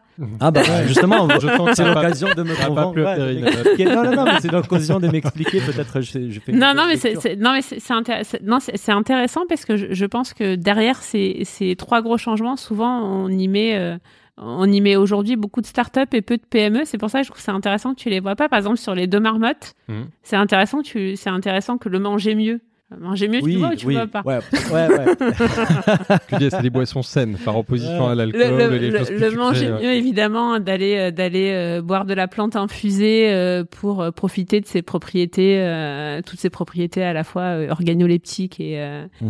et, et en termes de bien-être et même santé pour certaines. Euh, donc le bien manger. Et puis aujourd'hui euh, l'infusion c'est une c'est un segment en forte croissance parce que euh, parce que bah, le, le tout simplement le consommateur peut avoir du café toute la journée, de la caféine toute la journée, de la théine toute la journée. Donc il y a une forme d'alternative aussi boisson chaude pour se faire du bien. Mmh. et, et, et donc l'infusion se développe et c'est c'est intéressant puisque c'est beaucoup beaucoup développé pendant le confinement. Plus les salariés sont en télétravail plus on boit l'infusion Et, et, et, donc ça, effectivement, c'est le, c'est, il y a le mieux manger y est. Les nouveaux usages, bah oui, aujourd'hui, on boit de l'infusion à froid, on boit de l'infusion, euh, ça remplace d'autres boissons chaudes, donc on est en plein dans les nouveaux usages. Je pense que les deux marmottes, il n'y a pas de souci, mais peut-être. Euh... alors. alors lesquels alors, un débat. Non, non, non, non, je sais pas. Par exemple, les choix de la restauration rapide, qui est un segment qui est très porteur, euh, avec des croissances très intéressantes. Je sais à quel cas tu penses. Voilà, la, la précise. Non, non, non, non, non, non, non, je pas, non, je, pas, je pense pas à un cas en particulier, mais, mais je pense que les choix euh, d'un fonds, c'est aussi chercher la plus-value, la rentabilité pas forcément. Moi, je vois ça euh, dans la bouffe. Euh, moi, en tant que consommateur, et j'échange souvent de casquettes en tant que consommateur, les marques qui m'intéressent sont pas forcément les marques qui vont m'intéresser d'un point de vue business, parce qu'elles vont être moins rentables, avec des potentiels de croissance qui sont plus faibles. Si moi, j'ai dirigé un fonds à votre place, c'est peut-être pas les mieux manger qui va me driver mes, critères d'investissement, c'est plutôt la rentabilité, les potentiels des croissances, etc. Donc, je trouve ça normal en soi. C'est un, c'est un mélange de plusieurs critères. C'est-à-dire, évidemment, comme tous les fonds, on va regarder les critères de potentiel de croissance, de rentabilité, d'équipe. Après, nous, ce qui nous, ce qui, ce qui nous anime aujourd'hui, euh, c'est pour ça qu'on dit qu'on est aussi un peu un fonds, un consumer. C'est, euh, c'est aujourd'hui une entreprise euh, qui parle pas. C'est la capacité à parler aux consommateurs. Et, et, ça, et quand on dit mieux manger, quand on dit adaptation aux nouveaux usages, en fait, c'est, aussi, en fait, les deux vont ensemble parce que les deux sont un gage de pérennité. C'est qu'une entreprise qui n'aura que la rentabilité, la croissance et qui répond pas à la demande du consommateur, euh, c'est peut-être une croissance importante, mais pour nous, c'est pas une croissance très pérenne et donc ça rentre pas dans notre thèse d'investissement. Et ce que tu dis, c'est-à-dire les petites entreprises qui aujourd'hui euh, on, on, je réponds juste aux consommateurs sans euh, prendre en compte tout un business model qui est capable d'atteindre assez rapidement un point mort et de gagner de l'argent assez rapidement, c'est une entreprise qui aura du mal à se développer, mmh. avec ou sans fond d'ailleurs. Donc la pérennité est remise en cause aussi. Donc c'est un mélange de, de l'ensemble des critères. Et, et, et, donc évidemment, c'est pour ça que je, je, je, trouvais que ta question était intéressante parce que parce que nous, quand on dit on fait du capital développement, il faut qu'aussi l'entreprise ait, un business model qui donne les moyens de se développer. On est d'accord. On est d'accord. Et, et, vous n'avez pas encore terminé parce qu'il vous reste encore pas mal d'investissements par là sur les années à venir. Il y a un boulevard. il y a un boulevard. Justement, est-ce qu'on pourrait rentrer en détail de quelques investissements pour illustrer tout ça? Je propose peut-être de commencer par les, les deux marmottes dont tu as commencé à parler justement à l'instant comment ça s'est passé? Euh, Voilà, quand, est-ce que vous êtes entré au capital? Quel était le projet à ce moment-là de développement? Ah, Les deux marmottes, c'est une très très belle rencontre. Euh, d'abord, alors ça faisait partie des entreprises qu'on regardait attentivement parce qu'on voyait bien euh, l'évolution du marché de l'infusion et, et, et, on connaissait un petit peu le, le, positionnement des deux marmottes, l'ancrage aussi territorial des deux marmottes. Donc c'était une entreprise qu'on regardait attentivement. Et, en fait c'est par réseau on nous a présenté euh, le dirigeant, le fondateur emblématique des deux marmottes qui s'appelle Jean-Marc Steziki. Euh, donc on s'est rencontrés, on a bu un café, on s'est rencontrés en terrain neutre. Une infusion, le coup, euh, et on a partagé un déjeuner. Mais au départ, on pensait pas partager le déjeuner parce que c'est c'est Jean, Jean-Marc comme beaucoup aussi d'entrepreneurs en région ont un peu peur du fonds parisien qui débarque. Donc on était, on rentrait vraiment dans l'archétype du fonds parisien qui débarque. Euh, donc on s'est dit qu'on passerait pas dix minutes et qu'il allait vite nous mettre dehors. Et finalement, euh, et finalement, c'est ce que décrivait Laurent tout à l'heure, c'est qu'il y, y, a quelque chose, il y a un fit humain qui s'est, il y a quelque chose qui s'est passé. Mhm. Et donc, on a partagé le déjeuner, et puis après, on s'est revus. Mais là, ce qui a pris du temps, en fait, c'est la création de la relation de confiance Hmm. entre Jean-Marc, parce que même si Jean-Marc est dans un processus de cession de son entreprise, voilà, il était dans un... c'est une entreprise familiale, c'est l'entreprise dont il a hérité de, de son beau-père avec une histoire familiale qui est, euh, qui est assez forte. Et donc, il voulait vendre, mais en fait, de, il voulait pas vendre un fonds, il voulait pas vendre un industriel. Donc, c'est ses conseils dit, mais à qui tu veux vendre, Jean-Marc? Parce que ça va commencer à être compliqué. Il voulait transmettre. parce qu'il voulait pas qu'on abîme sa marque. Hmm. Donc, en fait, ce qui a créé le lien entre Jean-Marc et nous, c'est la construction du projet ensemble. Et puis après, avec Christian, le repreneur qu'on a rencontré, euh, Christian mmh. Polge, pour construire un projet euh, qui, pendant ces cinq ans, n'abîmait pas la marque et la développait. Donc le projet, lui, il l'avait pas encore, ou il avait déjà des idées, mais vous l'avez vraiment co-construit. On l'a vraiment co-construit avec lui. C'est pour ça aussi qu'il nous a fait. Euh... En fait, cette relation de confiance s'est construite euh, sur la durée. C'est pour ça qu'il nous a emmené avec lui rencontrer les producteurs, qu'on a très vite rencontré toute l'équipe. On est allé beaucoup sur place euh, et on a vraiment construit le projet avec lui, et avec Christian pour. Ouais, quand tu dis on, donc c'est déjà, il y a déjà un, Christian. Donc Christian, c'est un, c'est un, ancien de Coca, hein, je crois. Ouais, c'est le repreneur. Il vous le quelle relation avec lui à ce moment-là C'est vous vous l'avez identifié comme un expert pour reprendre et devenir le, le président ou? Christian, on l'a rencontré parce qu'il cherchait un, il cherchait un projet entrepreneurial. Ah, D'accord. Est arrivé les deux marmottes. Aujourd'hui, les deux marmottes, comme beaucoup d'entreprises qui sont distribuées en GMS, euh, donc atteignaient euh, 13 millions d'euros de chiffre d'affaires. Et en fait, quand on atteint 13 millions en, en, en GMS, on atteint une forme de, de, de plafond.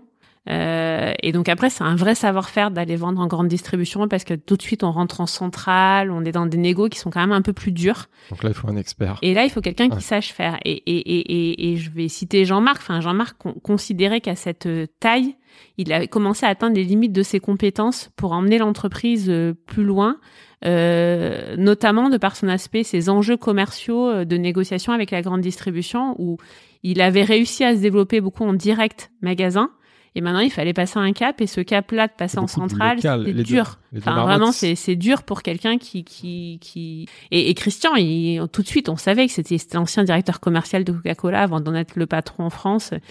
C'était son vrai savoir-faire. On savait qu'on avait quelqu'un qui était capable de de de de, de, de tenir les négos avec Non, la un beau grande casting, distribution. c'est Un beau casting, ouais. Mm. Et, et, et donc on, on l'a on l'a choisi comme ça. Et, et, et Christian connaissait les deux marmottes. C'est un passionné de montagne. C'est euh, c'est un, un amoureux de la marque. Et ça c'était important aussi. Mhm.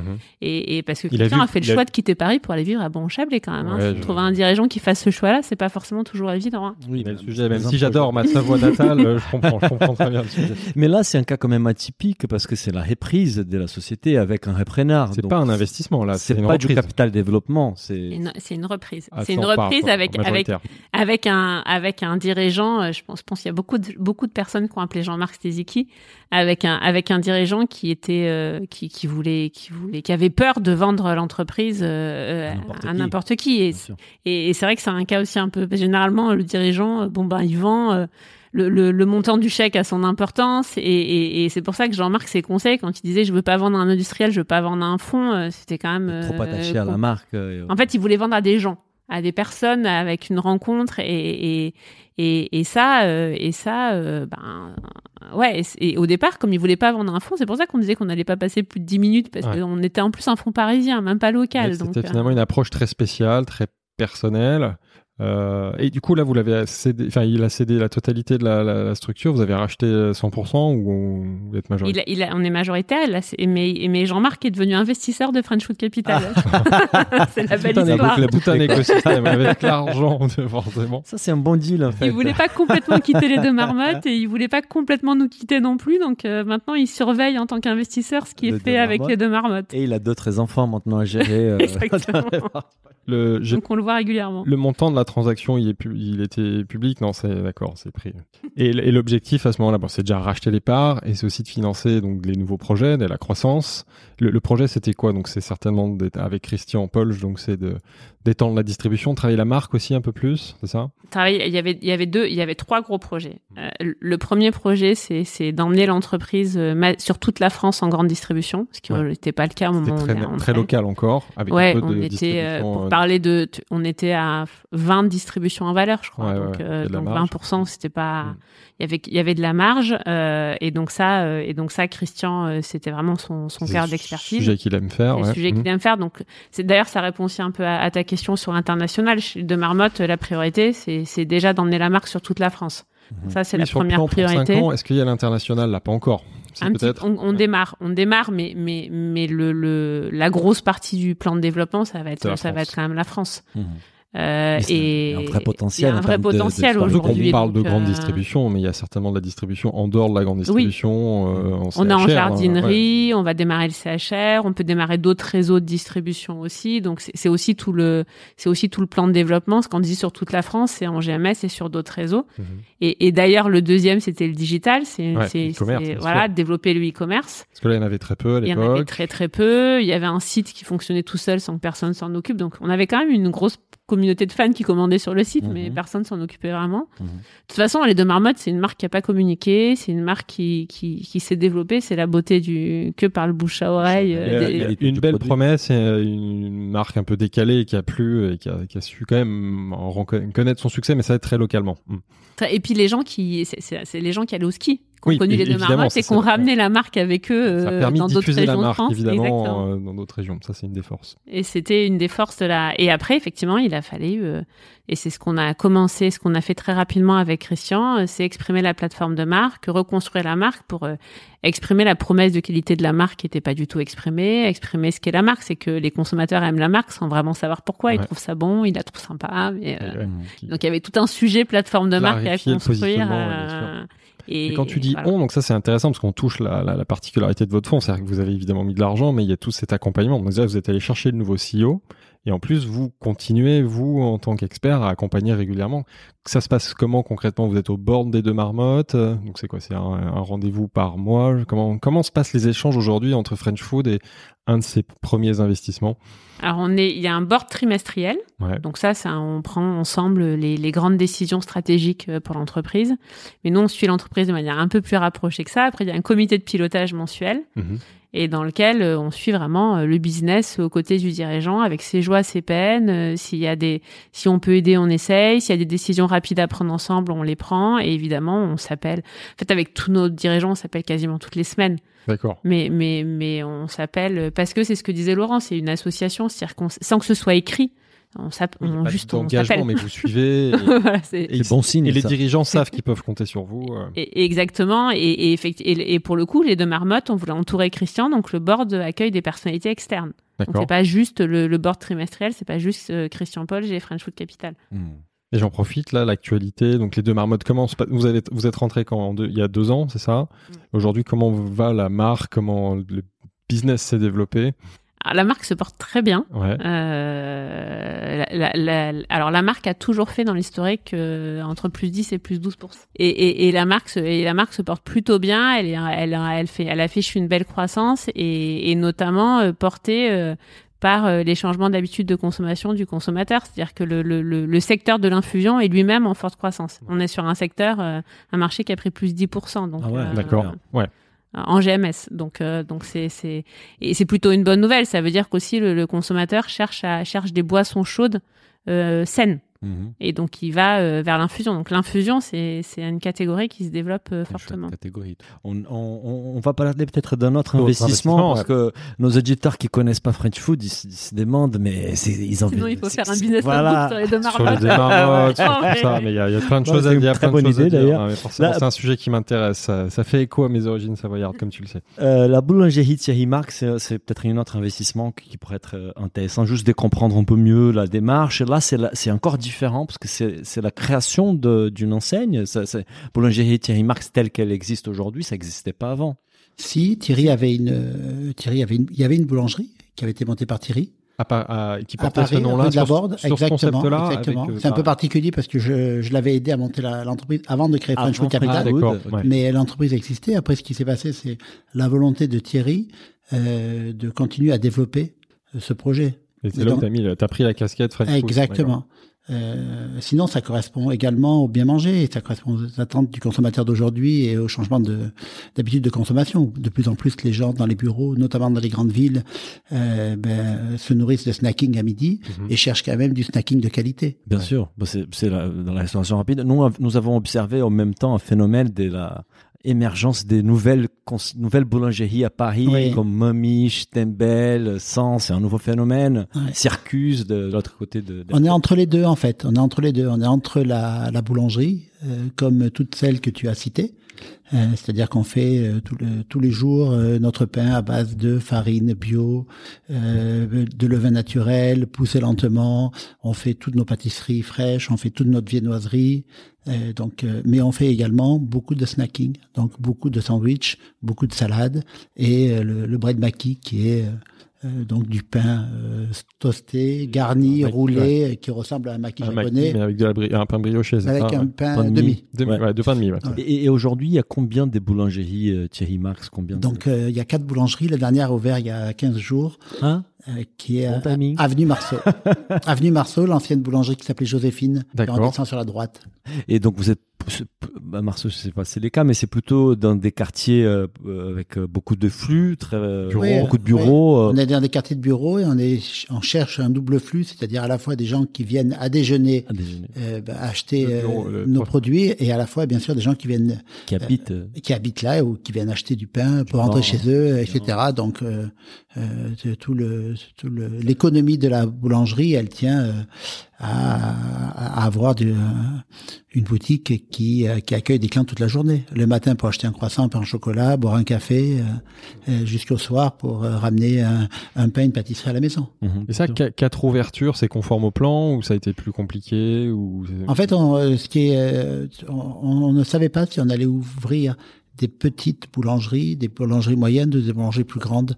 Et puisqu'on n'avait pas de modèle, en fait, là, on a un modèle sur des boulangeries d'une certaine taille. Si vous allez à, à Beau Passage Ouais. euh, ou la dernière qu'on a ouverte, les deux ont une certaine taille, en fait. Donc, euh, c'est conforme au plan. Quand tu dis certaines tailles, elles sont plutôt petites Non, elles sont plutôt grandes. Plutôt grandes, j'ai l'impression. plutôt ouais, c'est ça, grandes. ouais. Parce que euh, le concept a besoin de taille pour s'épanouir. C'est Oui, le c'est un concept. lieu où on c'est- consomme sur c'est place. un lieu où on consomme Ouais. sur place et la consommation sur place est, est, est- est relativement Ouais. importante. Voilà. Parce qu'on faisait, tu faisais référence à McDo et Ducasse, la différence du ticket moyen, et je pense que la difficulté en boulangerie, c'est un ticket qui est à la base très faible en fait pour la consommation du pain quotidien, mais en ajoutant cette dimension restauration rapide, tout de suite on peut avoir des Oui, tickets plus sûr. importants. C'est exactement ça, mais c'est un métier de, intéressantes, ouais. c'est un métier de, de, de, de flux. Hein. Mhm, bien sûr, Une boulangerie, elle marche parce Ah oui. qu'il y a un certain nombre de clients qui viennent tous les jours. Ah, c'est clair.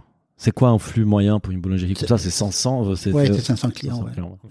Donc d'où l'importance de l'emplacement. Euh, Euh, il y a un des investissements qui est, qui est un coup de cœur des Philibert. On évoque dans J'arrête, tous les épisodes. j'ai arrêté d'en faire de la, de la pub. Il paraît que j'en parlais trop. Et on a fait, le- on a regardé, on a fait. le- C'est mon point commun avec Paul Moutinho d'ailleurs.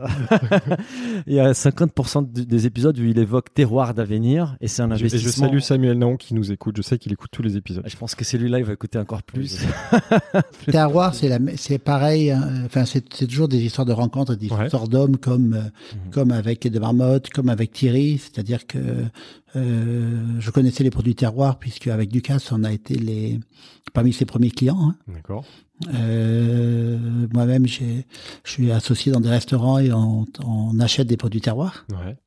Euh, Donc c'est ton, c'est ton contact à toi, on va dire. et, et après, on a invité, on a donc entre, entre connaître un, un produit et un fournisseur et s'associer, il y a quand même, Oui, oui. il y a, il y a- il y a- il y quand même un, un Que- pas, un ça pas à passé, franchir. ça, ça me passionne. Je veux tout Ouais, savoir. ouais. Non, après on a invité, euh, on a invité euh, Alex et Sam à venir participer à notre food camp, Mhm. c'est-à-dire les deux jours qu'on organise, qu'on On va- on va qu'on souhaite maintenant organiser bon, euh, régulièrement, euh, où on accueille Vous euh, réunissez vos réseaux, les experts et les gens de votre réseau. Exactement, que des, enfin, des entrepreneurs, que ce soit des, des, des entrepreneurs de, de enfin, des start-upers, des dirigeants de PME, Mhm. de TI ou des dirigeants de, de, de grandes entreprises, mais uniquement dans l'alimentaire. Ils ont été invités, je crois, à intervenir, c'est ça Ils ont été invités, invités à intervenir, et ça, et ça, ça nous a permis de nous connaître, et après on s'est fréquentés euh, euh, pour parler du développement de terroir, en disant euh, qu'est-ce que vous voulez faire, comment vous voulez faire, est-ce que vous pensez pas aujourd'hui que vous êtes dans un momentum très fort Sûr, ouais. et, et que euh, si vous développez pas rapidement, euh, d'autres personnes, bien sûr, parce que c'est pas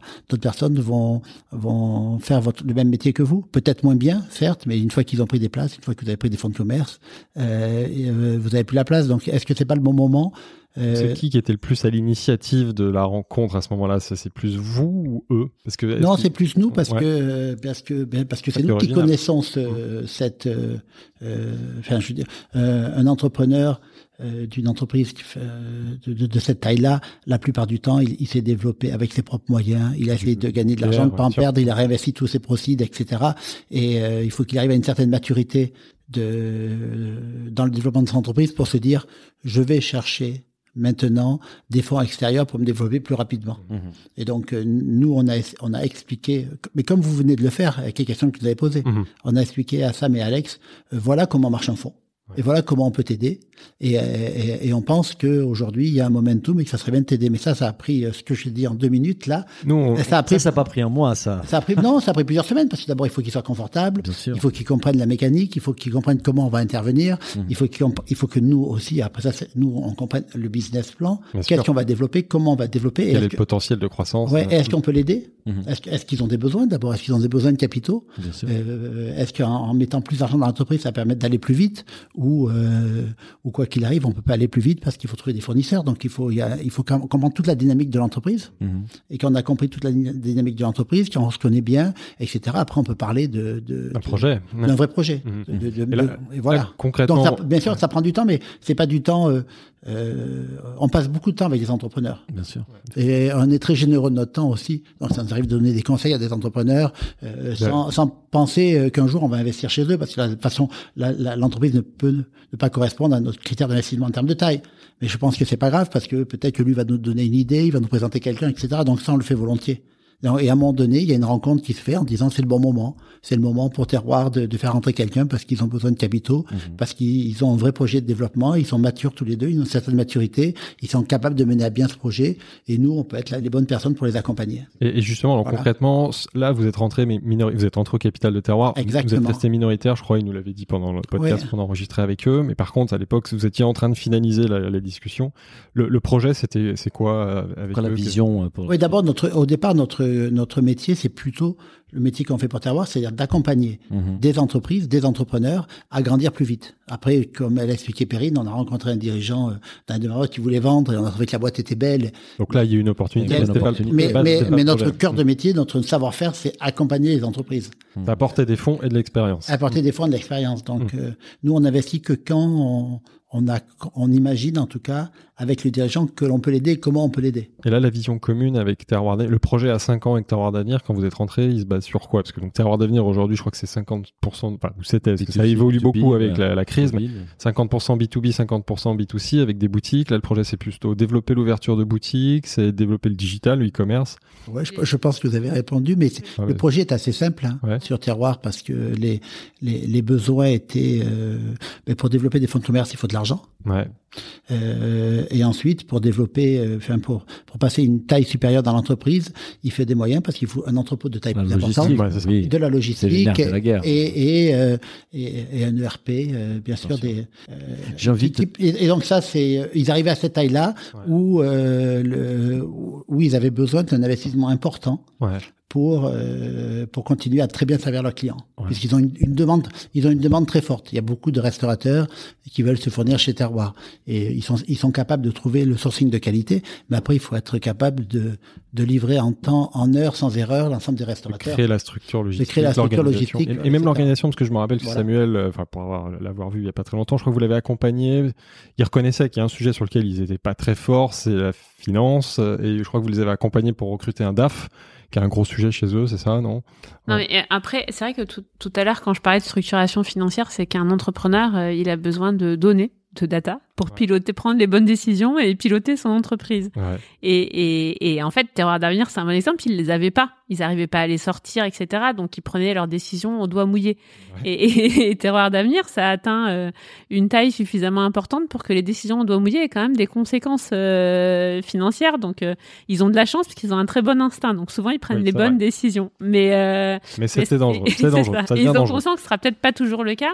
Et, et c'est vrai que ça, Alexandre et Samuel, ils ont effectivement embauché une DAF parce que c'était pas c'est pas leur métier de rentrer euh, dans tout le business pour sortir les bonnes datas euh, pour mmh. prendre eux leur métier c'est d'être dirigeant donc de prendre les décisions et de développer. Mmh. Et ça c'est une de vos recommandations. Et, et, surtout on les a aidés. On est rentré, on a mis le nez dans le, cambouis avec eux. Non mais même on a mis nous euh, nos équipes pour le coup, euh, on a des équipes qui savent, euh, qui, savent un peu faire. C'est un peu notre domaine. Donc, euh, bien sûr. Et, et, quand Laurent dit on est associé, c'est vraiment ça. C'est qu'on a mis ben, une de nos directrices d'investissement qui est allée chez eux, qui les a aidés à construire, à construire le budget, à sortir les bons données. Après, on a recruté une DAF et on est toujours assez présent pour accompagner la DAF mhm. parce que c'est notre rôle de, de, les aider à faire ça. Et puis, on trouve aussi que Alexandre et Samuel, ils n'ont pas forcément de temps à perdre à faire ça, euh, leur valeur ajoutée, elle est, elle est pas là. Là, l'accompagnement opérationnel, il est très fort.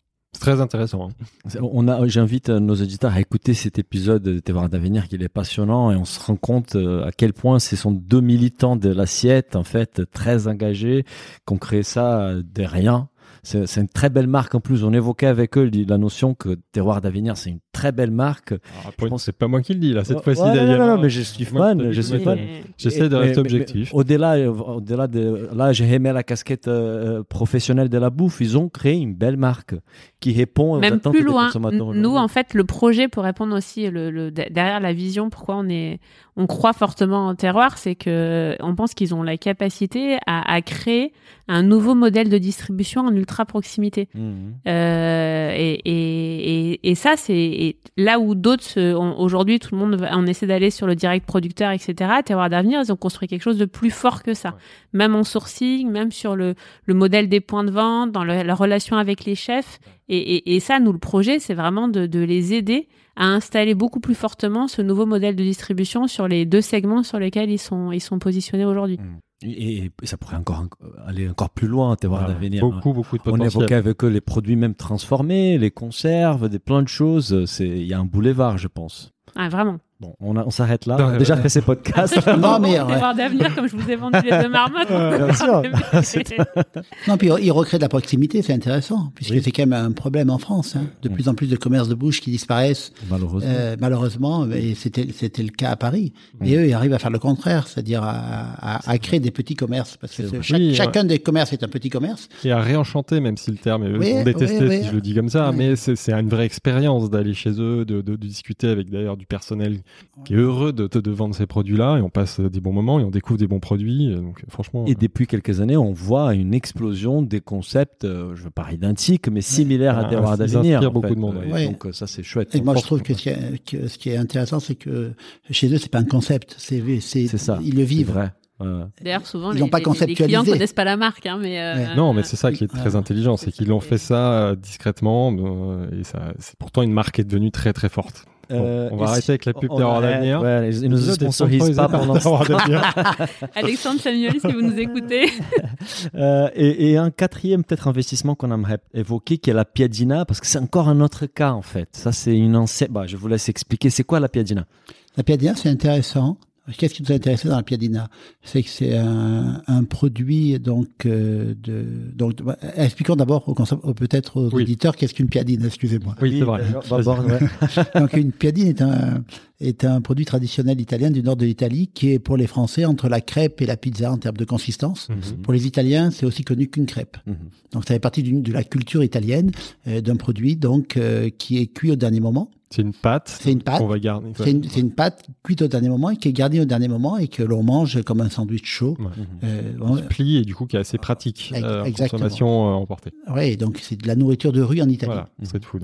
Ouais. Et euh, il y a beaucoup de, enfin, il y, a- il y a beaucoup de petits commerces de piadine traditionnels en Italie où euh, papa et maman font la piadine et personne n'avait réussi à industrialiser dans, dans un sens plus noble, c'est-à-dire à, à faire une chaîne de piadine Plus grande Parce- échelle. Mhm. parce que la manière dont la pâte était fabriquée, la plupart du temps congelée, faisait que le goût était très différent et, et- et- et pas suffisamment bon, en tout cas pour le palais des Italiens qui avaient l'habitude de manger ce produit. Et la, la piadineria en Italie a réussi à, à combiner euh, une industrialisation, donc développer une chaîne de, de piadine, tout en gardant un produit de qualité en faisant, en faisant une pâte fraîche. Donc la pâte, la pâte ouais. qui est reçue le matin, qui, qui, euh, est, est une pâte qui va être boulée Ouais. et euh, puis euh, aplatie, cuisinée, cuite. Mais, ça ne parle pas de pâte congelée. Et de, donc, euh, et donc, ils ont monté une usine pour ça. Et en faisant ça, ils ont séduit le, le palais des Italiens, puisqu'ils arrivent à faire un produit qui est euh, très bon en goût. Je crois qu'en Italie, il y a combien de restaurants? 200 Plus, ça- plus de 300. 300 maintenant. Ouais, oui, c'est un 300 gros truc en Italie, mais c'est vrai qu'en France, il n'y en a Ouais. pas. Non. Et donc, nous, on a trouvé que ça correspondait bien aux habitudes de consommation euh, d'aujourd'hui, parce que c'était un très bon rapport qualité-prix. Mhm. Très bon rapport qualité-prix. Vous pouvez manger, euh, soit vous, soit vous, vous mettez euh, bien sûr de, du jambon, du fromage italien euh, et vous avez quelque chose de très consistant, soit vous mettez des légumes, vous avez quelque chose de plus plus plus léger. Mhm. Donc ça correspond bien à, à la- aux attentes de tout le monde. Et le fait que ça soit cuit hein, quand même, puisque la pâte est la pâte Minute, est c'est cuite cuit minute, minute, ouais. garnie minute. Vous avez une fraîcheur Ouais, dans- ce dans- à, ce, testé. à ce prix-là Mm.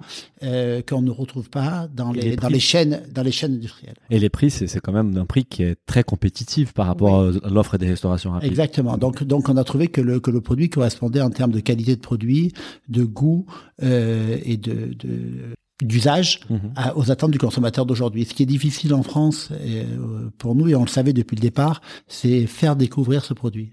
Autant on sait qu'est-ce qu'une crêpe, autant on sait qu'est-ce que c'est qu'une Oui. qu'une pizza. Mhm. Donc on n'a pas besoin d'expliquer, Ouais, donc il faut éduquer évangéliser le consommateur. consommateur. Ouais. Oui, bien sûr. Et ça prend du temps. Ça, c'est un changement culturel. Et donc en Italie, ils en ouvrant, les gens connaissent, ils rentrent. Donc ils arrivent à déployer très facilement puisque ils en ouvrent 50 par an. hein. Encore aujourd'hui ah, C'est énorme. En Italie. En Italie. Juste en Italie, Juste 50 en Italie. ans. D'accord. Mais donc là, c'est encore différent, juste d'un point de vue business investissement. C'est la, c'est le lancement en France d'un concept étranger qui existe déjà en Italie, que vous lancez Pas- en France dès, euh, de zéro, quoi. C'est Oui. pas un investissement. euh, voilà, là, c'est vraiment la création d'une structure. Oui, c'est vrai, qu'on est un fonds un peu atypique là-dedans.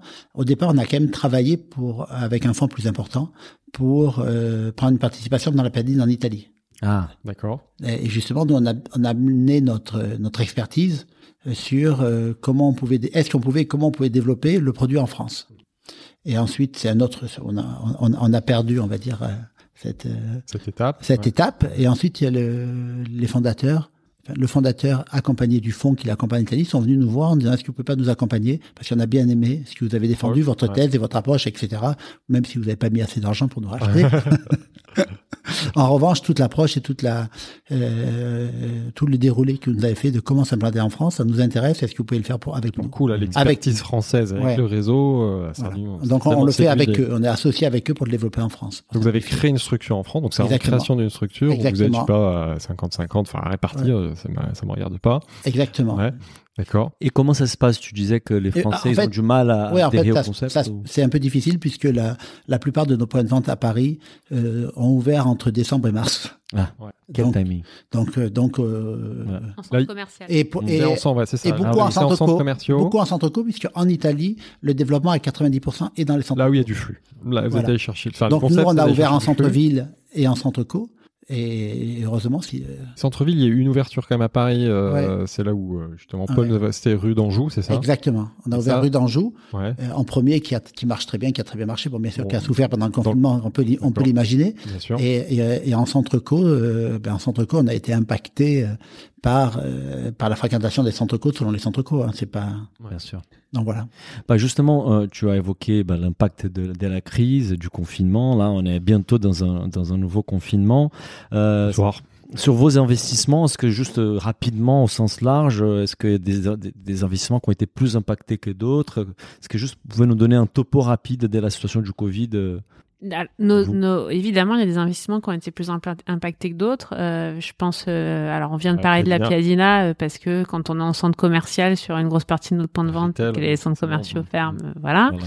Il n'y a pas besoin de, de commenter plus. Euh, Classe Route est aussi pas mal impacté parce que restaurant implanté en zone d'activité, déjà fermeture, Mhm. et puis après télétravail, puisque restaurant implanté euh, dans les zones d'activité euh, de bureaux, euh, avec aussi une grosse par- une partie de l'activité sur les plateaux repas et les petits cocktails en entreprise. Donc on peut imaginer que c'est pas une activité très florissante à l'heure actuelle. Ouais. Euh, donc la route a été très impactée.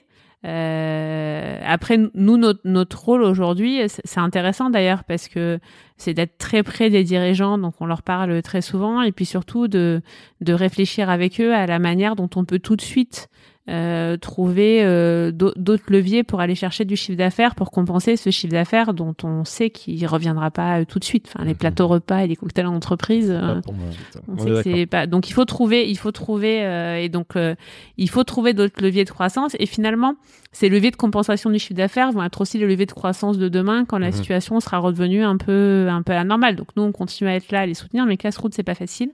Et, euh, et après, on a des participations euh, qui sont moins impactées. Terroir d'avenir comme on est moitié-moitié, B2B, les boutiques, B2C, ça continue à se développer euh, parce que parce qu'il faut bien que les consommateurs aillent faire leurs courses. Et en plus, euh, quand on est confiné chez soi, qu'on peut plus aller au resto, on a quand même un peu envie de Bien se faire plaisir. Et de ils ont faire un voir fonds la de vie. commerce. on achète Voilà. des bons produits. Exactement, donc il a impacté plutôt positivement sur la partie euh, boutique. Euh, alors par contre très négativement sur la partie euh, on est solidaire de la restauration. Euh, quand la restauration est fermée, on fournit plus, donc euh, notre activité est aussi à l'arrêt. Et, et, et après on a des participations qui sont euh, très peu voire pas impactées.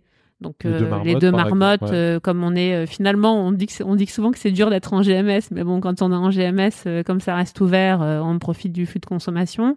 Et, puis le e-commerce est bien développé aussi. Et puis après, et puis après, ben, notre cas santé qui, qui est un pur player euh, online de digital, lui, évidemment, commence à être impacté maintenant. Ah. Commence à être impacté maintenant parce que comme on vend, euh, on vend de l'accompagnement euh, euh, nutritionnel, minceur, donc sur des durées qui vont de 1 à 6 mois. Mhm. En fait, de plus en plus, maintenant, on sent que les consommateurs commencent à avoir un peu plus peur du lendemain et le, le recrutement avec l'engagement Ouais, sur, long euh, terme. ouais. sur 3 à 6 mois est, est plus compliqué. Mais, mais effectivement, mais ça commence un peu maintenant euh, parce qu'on sait plus trop où on va, mais on a été, euh, on a même été en très forte croissance parce qu'on est chez soi, on en profite pour faire un petit régime, euh, on se fait livrer des plats. On, on a, on a lancé une édition spéciale pendant le- la première vague du Covid en France, pendant les confinements, et on a vu ça, les, constater des réalités complètement différentes au sein des acteurs de la bouffe, certains qui faisaient x10 et d'autres qui passaient de, de tout à zéro et, Ouais, c'est et ça. la difficulté. Et notre portefeuille, c'est un peu pareil. Bah, L'avantage d'avoir un portefeuille. Diversi- diversifié, qui est la, la base. euh. Si, si on continue sur les actualités, vous avez une grosse actualité. Vous avez donc un nouvel, euh, un nouvel investissement qui a été officialisé il y a quelques jours. Vous pouvez nous en dire, enfin, Perrine ou Laurent, comme Laurent, il parle très très bien de la boulangerie, donc je laisse la parole à Laurent. Ah, Laurent, t'écoutes. Non, je- euh, donc en France, il y a- en France, il y a un fort développement euh, dans la boulangerie euh, et beaucoup se développent euh, en périphérie des villes. Mhm. Et donc, on a investi dans un réseau de 18 boulangeries, 19 aujourd'hui. Il y a une nouvelle qui a ouverte, Qui euh, s'appelle qui s'appelle euh, Sophie Le Bruy. D'accord, Et donc, c'est essentiellement implanté dans les Hauts-de-France. d'accord. Et donc, leur métier, c'est euh, ben, c'est de faire de la, des, des produits avec un très bon rapport qualité-prix euh, sur des ronds-points, donc en périphérie des villes. D'accord. Et c'est intéressant parce que euh, euh, ça montre un changement de mode de consommation. Bien sûr. Les gens ne, re- ne- ne viennent, ne vont plus dans le centre-ville pour acheter leur pain. Ils s'arrêtent au passage du bureau, ou à la sortie de bureau, pour acheter du pain, de la, de la viennoiserie et, des, et, et de la pâtisserie selon le moment de la journée. Mhm. Mais ce qui est intéressant, c'est comme on fait ça en périphérie, comme, enfin, comme cette entreprise s'est développée en périphérie des l'immobilier est pas très cher dans les ronds-points. Donc euh, le concept s'épanouit sur 300, 350 mètres carrés. Et Ah oui, d'accord. Grande c'est boulangerie. des grandes boulangeries. Et sur une grande C'est aussi boulangerie, des lieux de consommation. Ouais, On propose une variété de produits beaucoup plus large. une très très large variété de produits et de la consommation sur place. D'accord. Ah. Et euh, lo- lo- lorsque vous êtes dans, dans des zones rurales, parce qu'on est installé aussi dans des zones rurales, ben ça devient le lieu de convivialité de, de, de la ville, Ah. euh, où vous avez des mamies, des mamans qui viennent le mercredi euh, dans le salon de thé parce que euh, il n'y a pas d'alcool, parce que c'est plutôt sympa, parce que le produit est bon et pas cher. Mhm.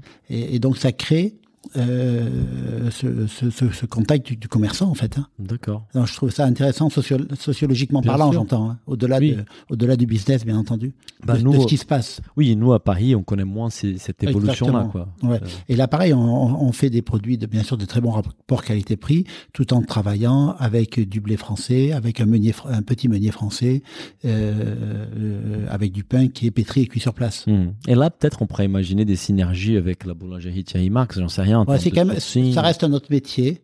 Euh, les, les synergies, elles existent parce qu'on connaît, euh, on, on connaît le métier de la boulangerie Ouais. et, et que euh, C'est pas les mêmes positionnements. Non, c'est pas le même c'est-à-dire- positionnement, mais la rencontre. euh, Ça peut a- donner des idées. Oui, la rencontre qui n'a pas encore eu lieu parce qu'on vient juste d'investir la semaine dernière les entre Thierry et, et- et Olivier va être intéressante parce que euh, ils ont tous les deux une vision de, de, de, de bien nourrir à moindre coût parce que même si c'est un peu cher la boulangerie de Thierry, c'est quand même ça reste des produits très très abordables. Hein. Je veux dire pour quelques pour un euro vingt, vous avez une baguette, donc ça reste du produit très abordable.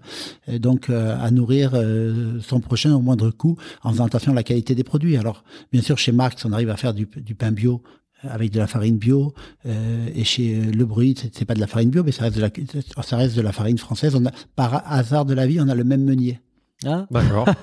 ça, ça, prouvait tout, mais quand ça prouve la, la, euh, la sensibilité euh, qu'avait le, ce dirigeant sur la qualité des produits, parce qu'il n'a pas pris, euh, on va dire, un très grand industriel, mais il a mm. pris, comme nous, un, un, meunier de région parisienne qui, qui, qui vient au foot camp d'ailleurs. Qui vient au ah. foot camp, voilà. Qui vient au foot camp le meunier. voilà.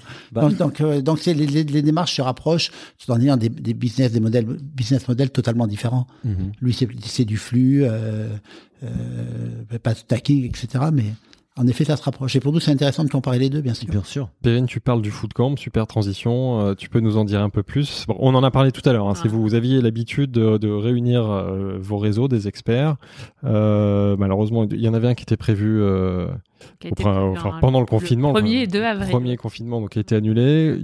comment ça va se passer? Vous en organisez d'autres? Écoute, il y en a un qui était prévu le 1er et 2 avril qui a été annulé. On l'a repoussé au 13 et 14 octobre. Il a été aussi annulé. Mmh. Et donc là, on a, on a calé euh, d'autres dates euh, fin mars, mais que pour le moment, je, n'annonce pas parce qu'il y a une forte incertitude quand même par rapport euh, même à fin mars au contexte sanitaire. donc les autorités nous parlent de l'été hein, pour être un peu tranquille. Mais ouais. donc je, je, pense que mars, on va peut-être essayer de le décaler à juin. Enfin, en gros, j'essaie de trouver, j'attends d'y voir un peu plus clair pour essayer de trouver des dates pour les réorganiser parce que je pense que c'est important de le faire en 2021 puisque notre notre communauté de dirigeants va quand même avoir besoin de se retrouver euh, physiquement hein, dans le cocon constitue le food camp euh, pour parler aussi de cette crise, pour parler de de de de, de l'après. Euh, et puis et puis juste pour se retrouver parce qu'on a été un peu privé. En fait, c'était toute la promesse du food camp, c'est de, de de de créer un lien euh, très intimiste entre des dirigeants et des entrepreneurs alimentaires. Donc combien de personnes? 150 à 200. D'accord. Et ça, pas plus, on fera jamais plus parce que sinon on perd le, le côté intimiste et convivial. Accessible, que chacun puisse échanger. Euh. Et ça, sur les digitales, c'est difficile à répliquer. Euh, voilà, le visio, des lives, des machins. Puis une cœur de, la, la, évidemment, il y a des experts, du contenu intéressant, des témoignages, tout ce qu'on attend d'un événement comme ça. Mais une des grosses promesses euh, du food camp, c'est les repas. Oui. Ah, c'est le bon et les repas pour le réseau, c'est-à-dire que on est tous entrepreneurs de la bouffe. C'est clair. Donc c'est de leur donner euh, bien à manger. Donc on fait venir un chef le soir. Donc il y a un vrai dîner euh, le soir animé par un chef invité. Le premier c'était Pierre Sang. Euh, le deuxième ça devait être Maxime Chelstret qui est un entrepreneur assez emblématique du Nord. Euh, et, un, et, un, restaurateur entrepreneur puisqu'il a pris un énorme espace euh, sur toutes les hauteurs de l'île pour faire un restaurant événementiel euh, intéressant d'ailleurs. Euh, je, je, vous le recommande en tant ah bah, qu'invité. Ah, un vrai chef entrepreneur. Euh, et, évidemment, c'est tous les repas parce que c'est ce qui fait aussi la convivialité du food camp, c'est qu'on se retrouve et ce qui fait le réseau. Du coup, le réseau de qualité, on se retrouve, on mange bien, on a plaisir à bien manger ensemble, on se retrouve deux midi, deux déjeuners, un dîner, le petit déjeuner normalement, on devrait réussir à, à, faire du réseau de qualité. je, vais prendre quelques kilos. Pour prendre quelques kilos. se faire plaisir de temps en temps. Euh, on, parle de la suite. On va avancer parce qu'on aime bien parler de la suite. Euh, on a évoqué, mais, mais là, on va vraiment se concentrer sur, sur, sur les années à venir. Déjà, tu nous as donné une perspective par rapport à votre investissement, la durée des 10 ans, que vous investissez les 5 premières années et après, c'est l'accompagnement. Quels sont les challenges des French Food euh, pour les années à venir, on va dire sur, sur les 5 années à venir? Ça va être d'investir euh, parce que là aujourd'hui pour vous donner on a investi la moitié du fonds. C'est ce que je vais vous demander, c'est ça, d'accord. Ah, c'est la question que nos auditeurs voulaient poser en fait. Combien il reste Donc il reste la moitié. Et, vous allez avoir plein de coups de fil. Et, et, tout l'enjeu, c'est cette année-là, avec le, le contexte qu'on connaît, a été une année, euh, une année peu faste en termes d'investissement, mais parce qu'elle est peu faste aussi pour euh, pour nos entrepreneurs, pour tout le monde. Donc c'est c'est pas le moment opportun pour euh, pour aller euh, pour aller lever des fonds. Euh, on pense que 2021, ça commence déjà, il commence à y avoir des, des, des entrepreneurs qui cherchent du financement en fonds propres. Donc, euh, on sait que cette fin d'année, plus 2021, ça va redémarrer. Donc, nous, notre enjeu dans les deux prochaines années, c'est de, d'investir la totalité du fonds.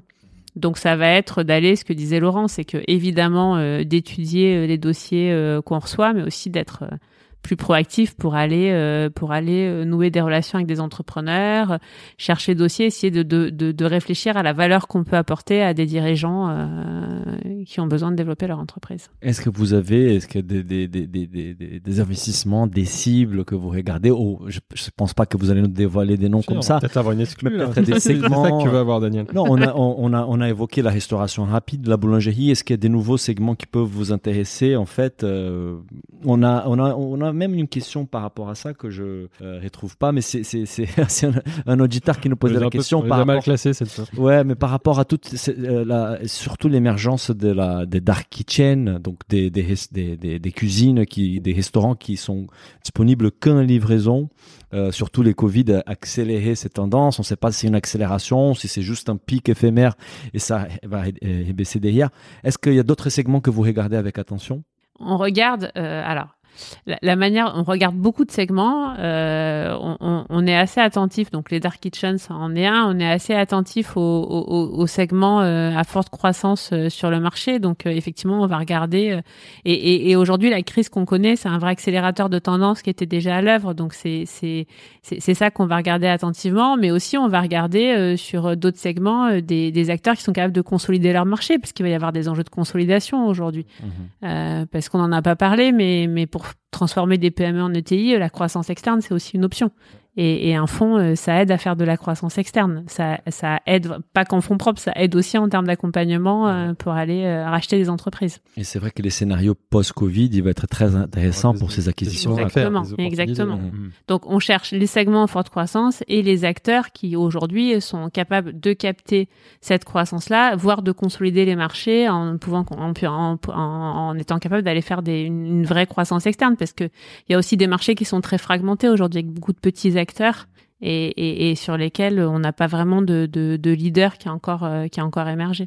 Est-ce que vous avez des velléités ou l'ambition à un moment d'investir plus tôt sur un, un fonds d'amorçage euh, ou c'est pas votre métier ou c'est pas est-ce que c'est un sujet euh, D'ailleurs, Laurent, au départ, mais euh, notre projet, notre, évidemment, on reste des entrepreneurs euh, de l'investissement, donc notre projet, c'est d'être le financeur de l'alimentaire. Donc, quand on dit le financeur de l'alimentaire, c'est être capable de prendre toute la verticale. Mhm. Donc, aujourd'hui, on a un fonds de capital développement, on a ce véhicule-là, mais notre réflexion, c'est demain d'aller lever des fonds pour aller avoir, aller chercher des dossiers plus petits, plus amont, des, des entreprises plus petites, parce qu'il faut les accompagner aussi, mhm. et aller chercher des entreprises euh, un peu plus grosses. Donc c'est toujours pas. Et puis donc il y a la verticale et aussi être capable d'offrir tous les tous les moyens de financement euh, qu'on pourra apporter à des entrepreneurs de l'alimentaire. Donc aujourd'hui, on est, on est, on, est en equity, on pourrait, euh, on pourrait aller faire euh, de la mezzanine, de la dette. On pourrait, il y a d'autres moyens de financer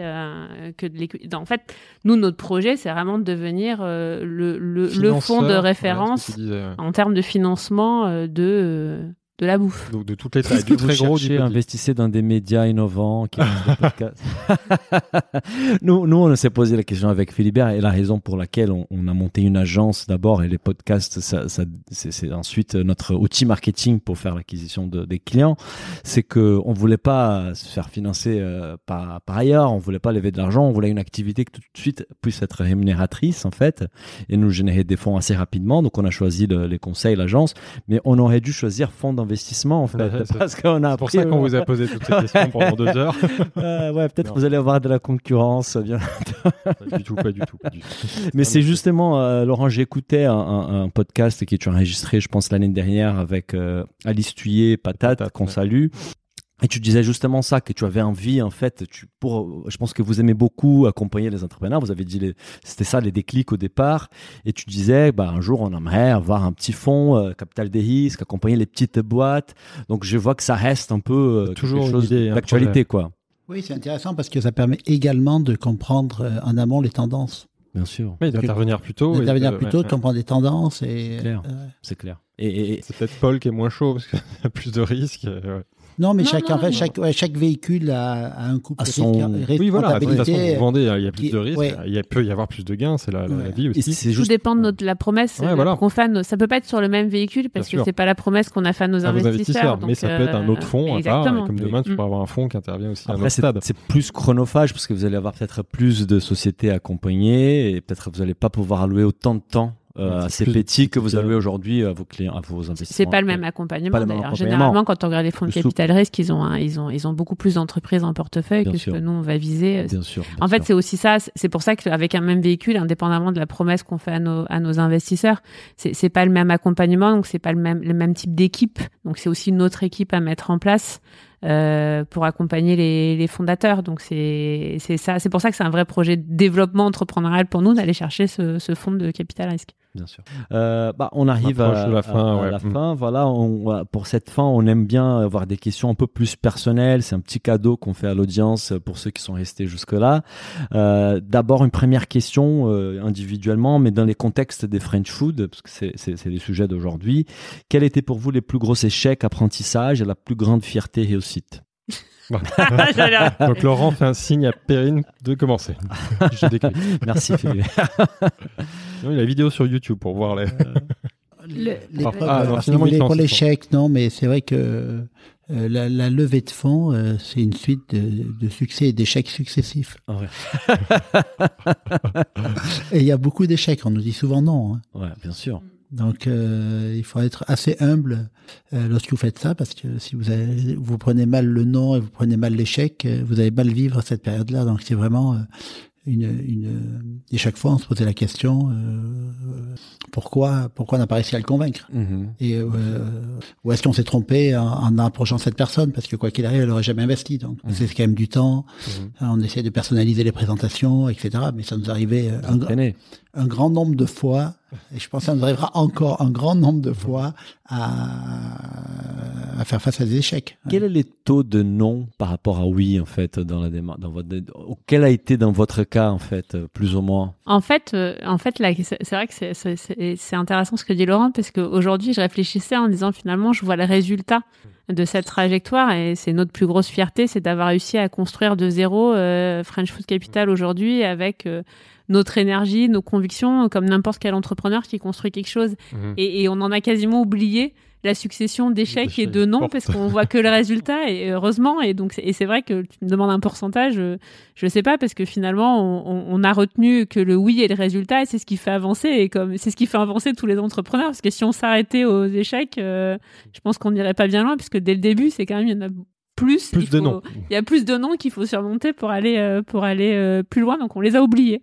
On a une autre. Bah, mais c'est vrai. Non, non, mais c'est vrai. C'est un, un, métier où il y a quand même beaucoup de frustration et beaucoup d'échecs aussi, puisque chaque fois que vous allez essayer de convaincre un, un dirigeant euh, de, de, de, de, euh, ben de l'accompagner, donc euh, de devenir associé avec vous, euh, euh, tous les dirigeants n'acceptent pas. Vous ne mettez pas d'accord sur la valeur, ou vous n'êtes pas d'accord, ne serait-ce parce qu'il n'apprécie pas la manière de.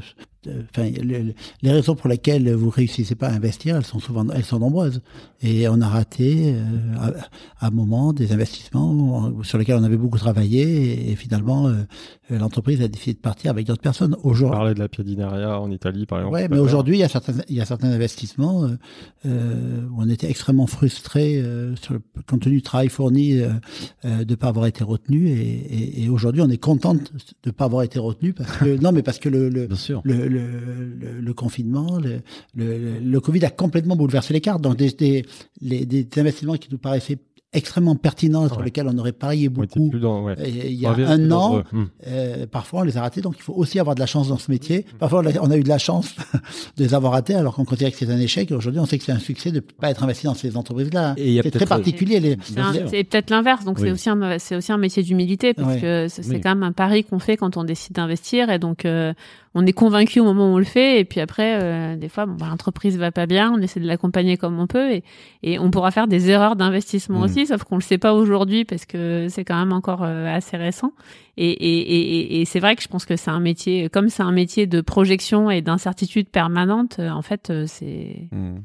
Moi, je, ne suis pas du tout un investisseur professionnel. J'ai mis quelques tickets dans des startups et ma plus grande frustration, c'est que moi, je suis un entrepreneur, j'aime bien toucher les choses. Et quand on accompagne, on donne des conseils, on essaye d'aider les plus opérationnellement possible. Mais à un moment donné, c'est pas notre boîte. Et il y a un propriétaire, il y a un actionnaire principal. Et moi, ça me cause un peu de frustration. J'ai mis en stand-by cette activité-là, mais, mais je pense que pour vous, ça doit être difficile parfois de vouloir mettre à la main et pas pouvoir aller au. C'est pas notre métier. Hein. C'est pas, notre... métier. Oui. Enfin, nous, on sait que c'est pas notre métier. Hein. Notre, notre, métier, c'est euh, d'investir et d'accompagner, d'aider le dirigeant à, à, accomplir ce qu'il souhaite accomplir. Et quand on s'est mis d'accord sur la sur la vision euh, où on veut aller l'entreprise, nous, on est que, on est là pour faciliter les choses.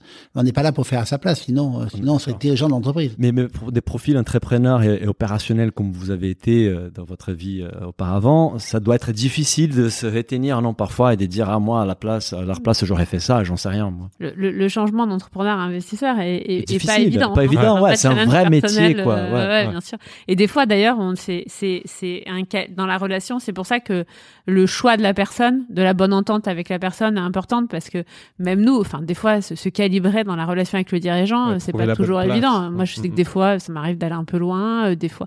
Mais en fait, quand le quand le dialogue simple est mis en place. euh, Généralement, le dirigeant, quand je vais un peu loin, il sait assez rapidement me le dire. Dans Donc, le cadre. donc, euh, Non, donc mais voilà, et, et inversement, des fois, ils me demandent, c'est-à-dire comme dans, dans ma vie d'avant, j'ai produit, hein, enfin, je, notamment sur les sujets marketing, euh, et, et des fois, il y en a qui me demandent euh, de produire et de la s'accompagner plutôt que d'aller euh, payer une agence tout de suite, etc. Donc des fois, je, je produis, mais à la demande du dirigeant pour l'aider et pour l'accompagner. D'accord. C'est cette relation un peu. euh, Et puis notre rôle, c'est de garder ce recul aussi pour bien accompagner le dirigeant. Ouais, il faut pas non Et plus si- être trop impliqué. Ouais, donc il faut, euh, sinon il faut être capable de garder ce recul.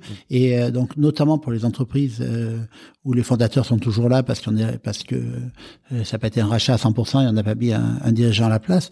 On, a- enfin, euh, on pas n'aurait pas été capable. Moi, je ne suis pas capable. Je, je toujours pas de faire le métier euh, de Samuel et Alex. Je ne suis pas capable d'Alexandre. Je suis pas capable de de faire de, de, faire le travail qu'ils ont fait de sourcing, d'approche, etc. Donc en revanche, avec le recul que j'ai, je peux les on peut les, les conseiller, les accompagner, leur dire en effet qu'il faut euh, mieux structurer la, direction financière de l'entreprise, que qu'un reporting plus précis va les aider à eux à prendre des décisions. Mais je suis quand même euh, euh, pas, je- enfin, j'ai conscience quand même qu'ils ont qu'ils ont bâti quelque chose et que nous on les accompagne là-dedans, mais on n'est pas capable de de, De les remplacer. de les remplacer quand même. On les a choisis d'ailleurs. hein. Ouais, on les a choisis, donc- Et ça fait partie C'est du la projet. raison, c'est Ouais. la raison Qui pour laquelle on a investi. là, donc, euh, restent là, ouais, ils sont clés.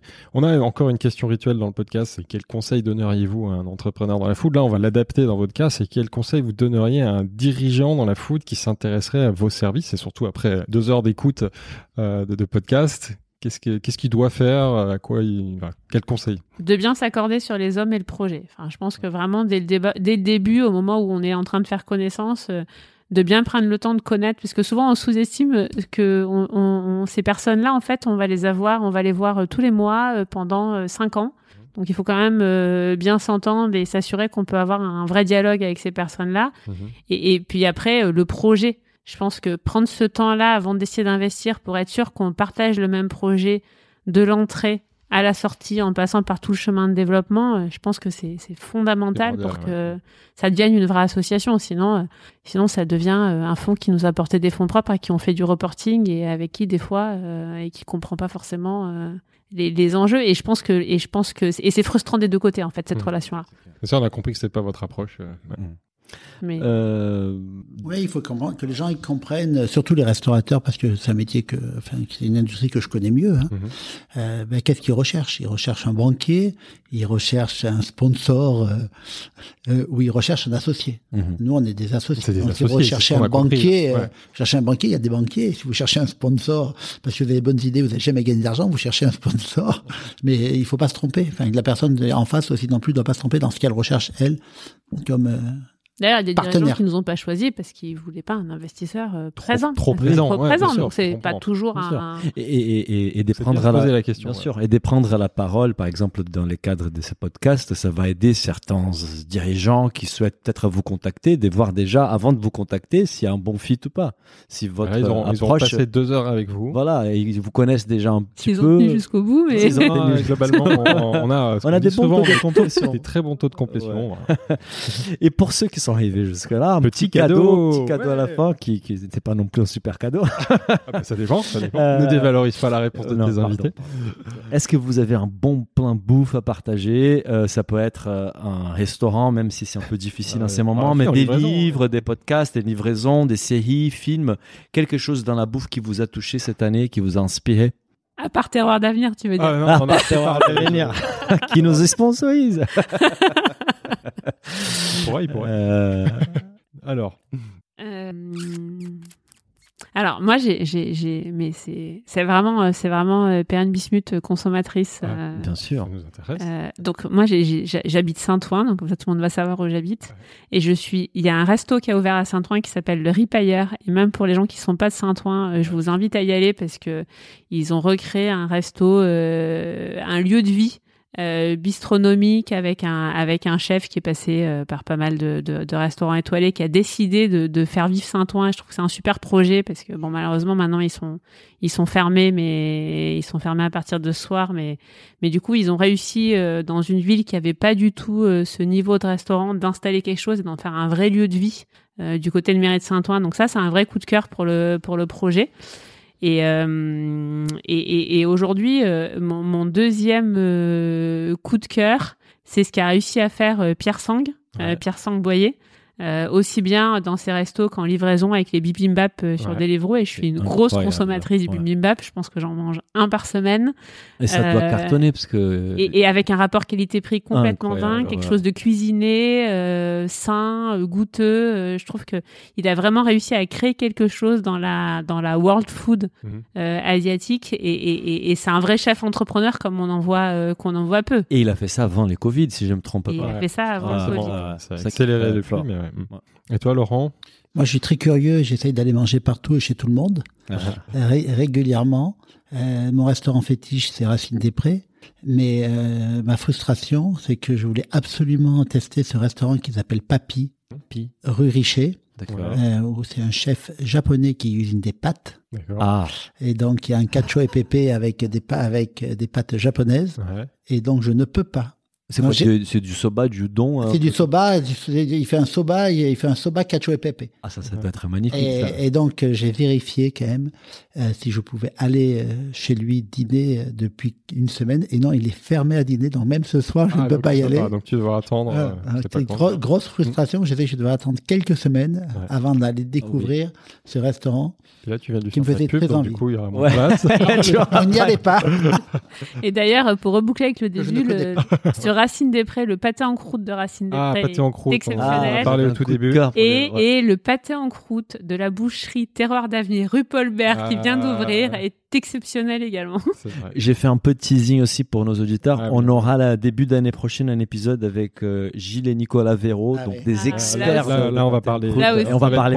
Ah, ça, ça, de- de- deuxième, deuxième frustration parce que je, je voulais aller manger, je voulais, je voulais aller discuter manger un bout avec Gilles parce que la période des fêtes arrive et Mm. que j'ai- généralement en cette période-là, il fait un, un oreiller de la belle aurore. Ah oui, Ah, Oh là là là là. magnifique. Bon, j'ai faim maintenant. On aurait pu faire tout le podcast là-dessus. hein. C'est Bon, on pourra faire si vous voulez. une édition spéciale Bon Plan Bouffe. Périnélans. Bah, merci à tous les deux. Merci, c'était un grand Merci. plaisir. Merci à, beaucoup. à bientôt. Si le podcast vous a plu, n'hésitez pas à le noter 5 étoiles sur votre appli et surtout partagez notre podcast autour de vous. Nous vous invitons également à vous inscrire à notre newsletter pour essayer voir les prochains épisodes. Pour cela, rendez-vous sur le site businessofbouffe.com. À, À très bientôt.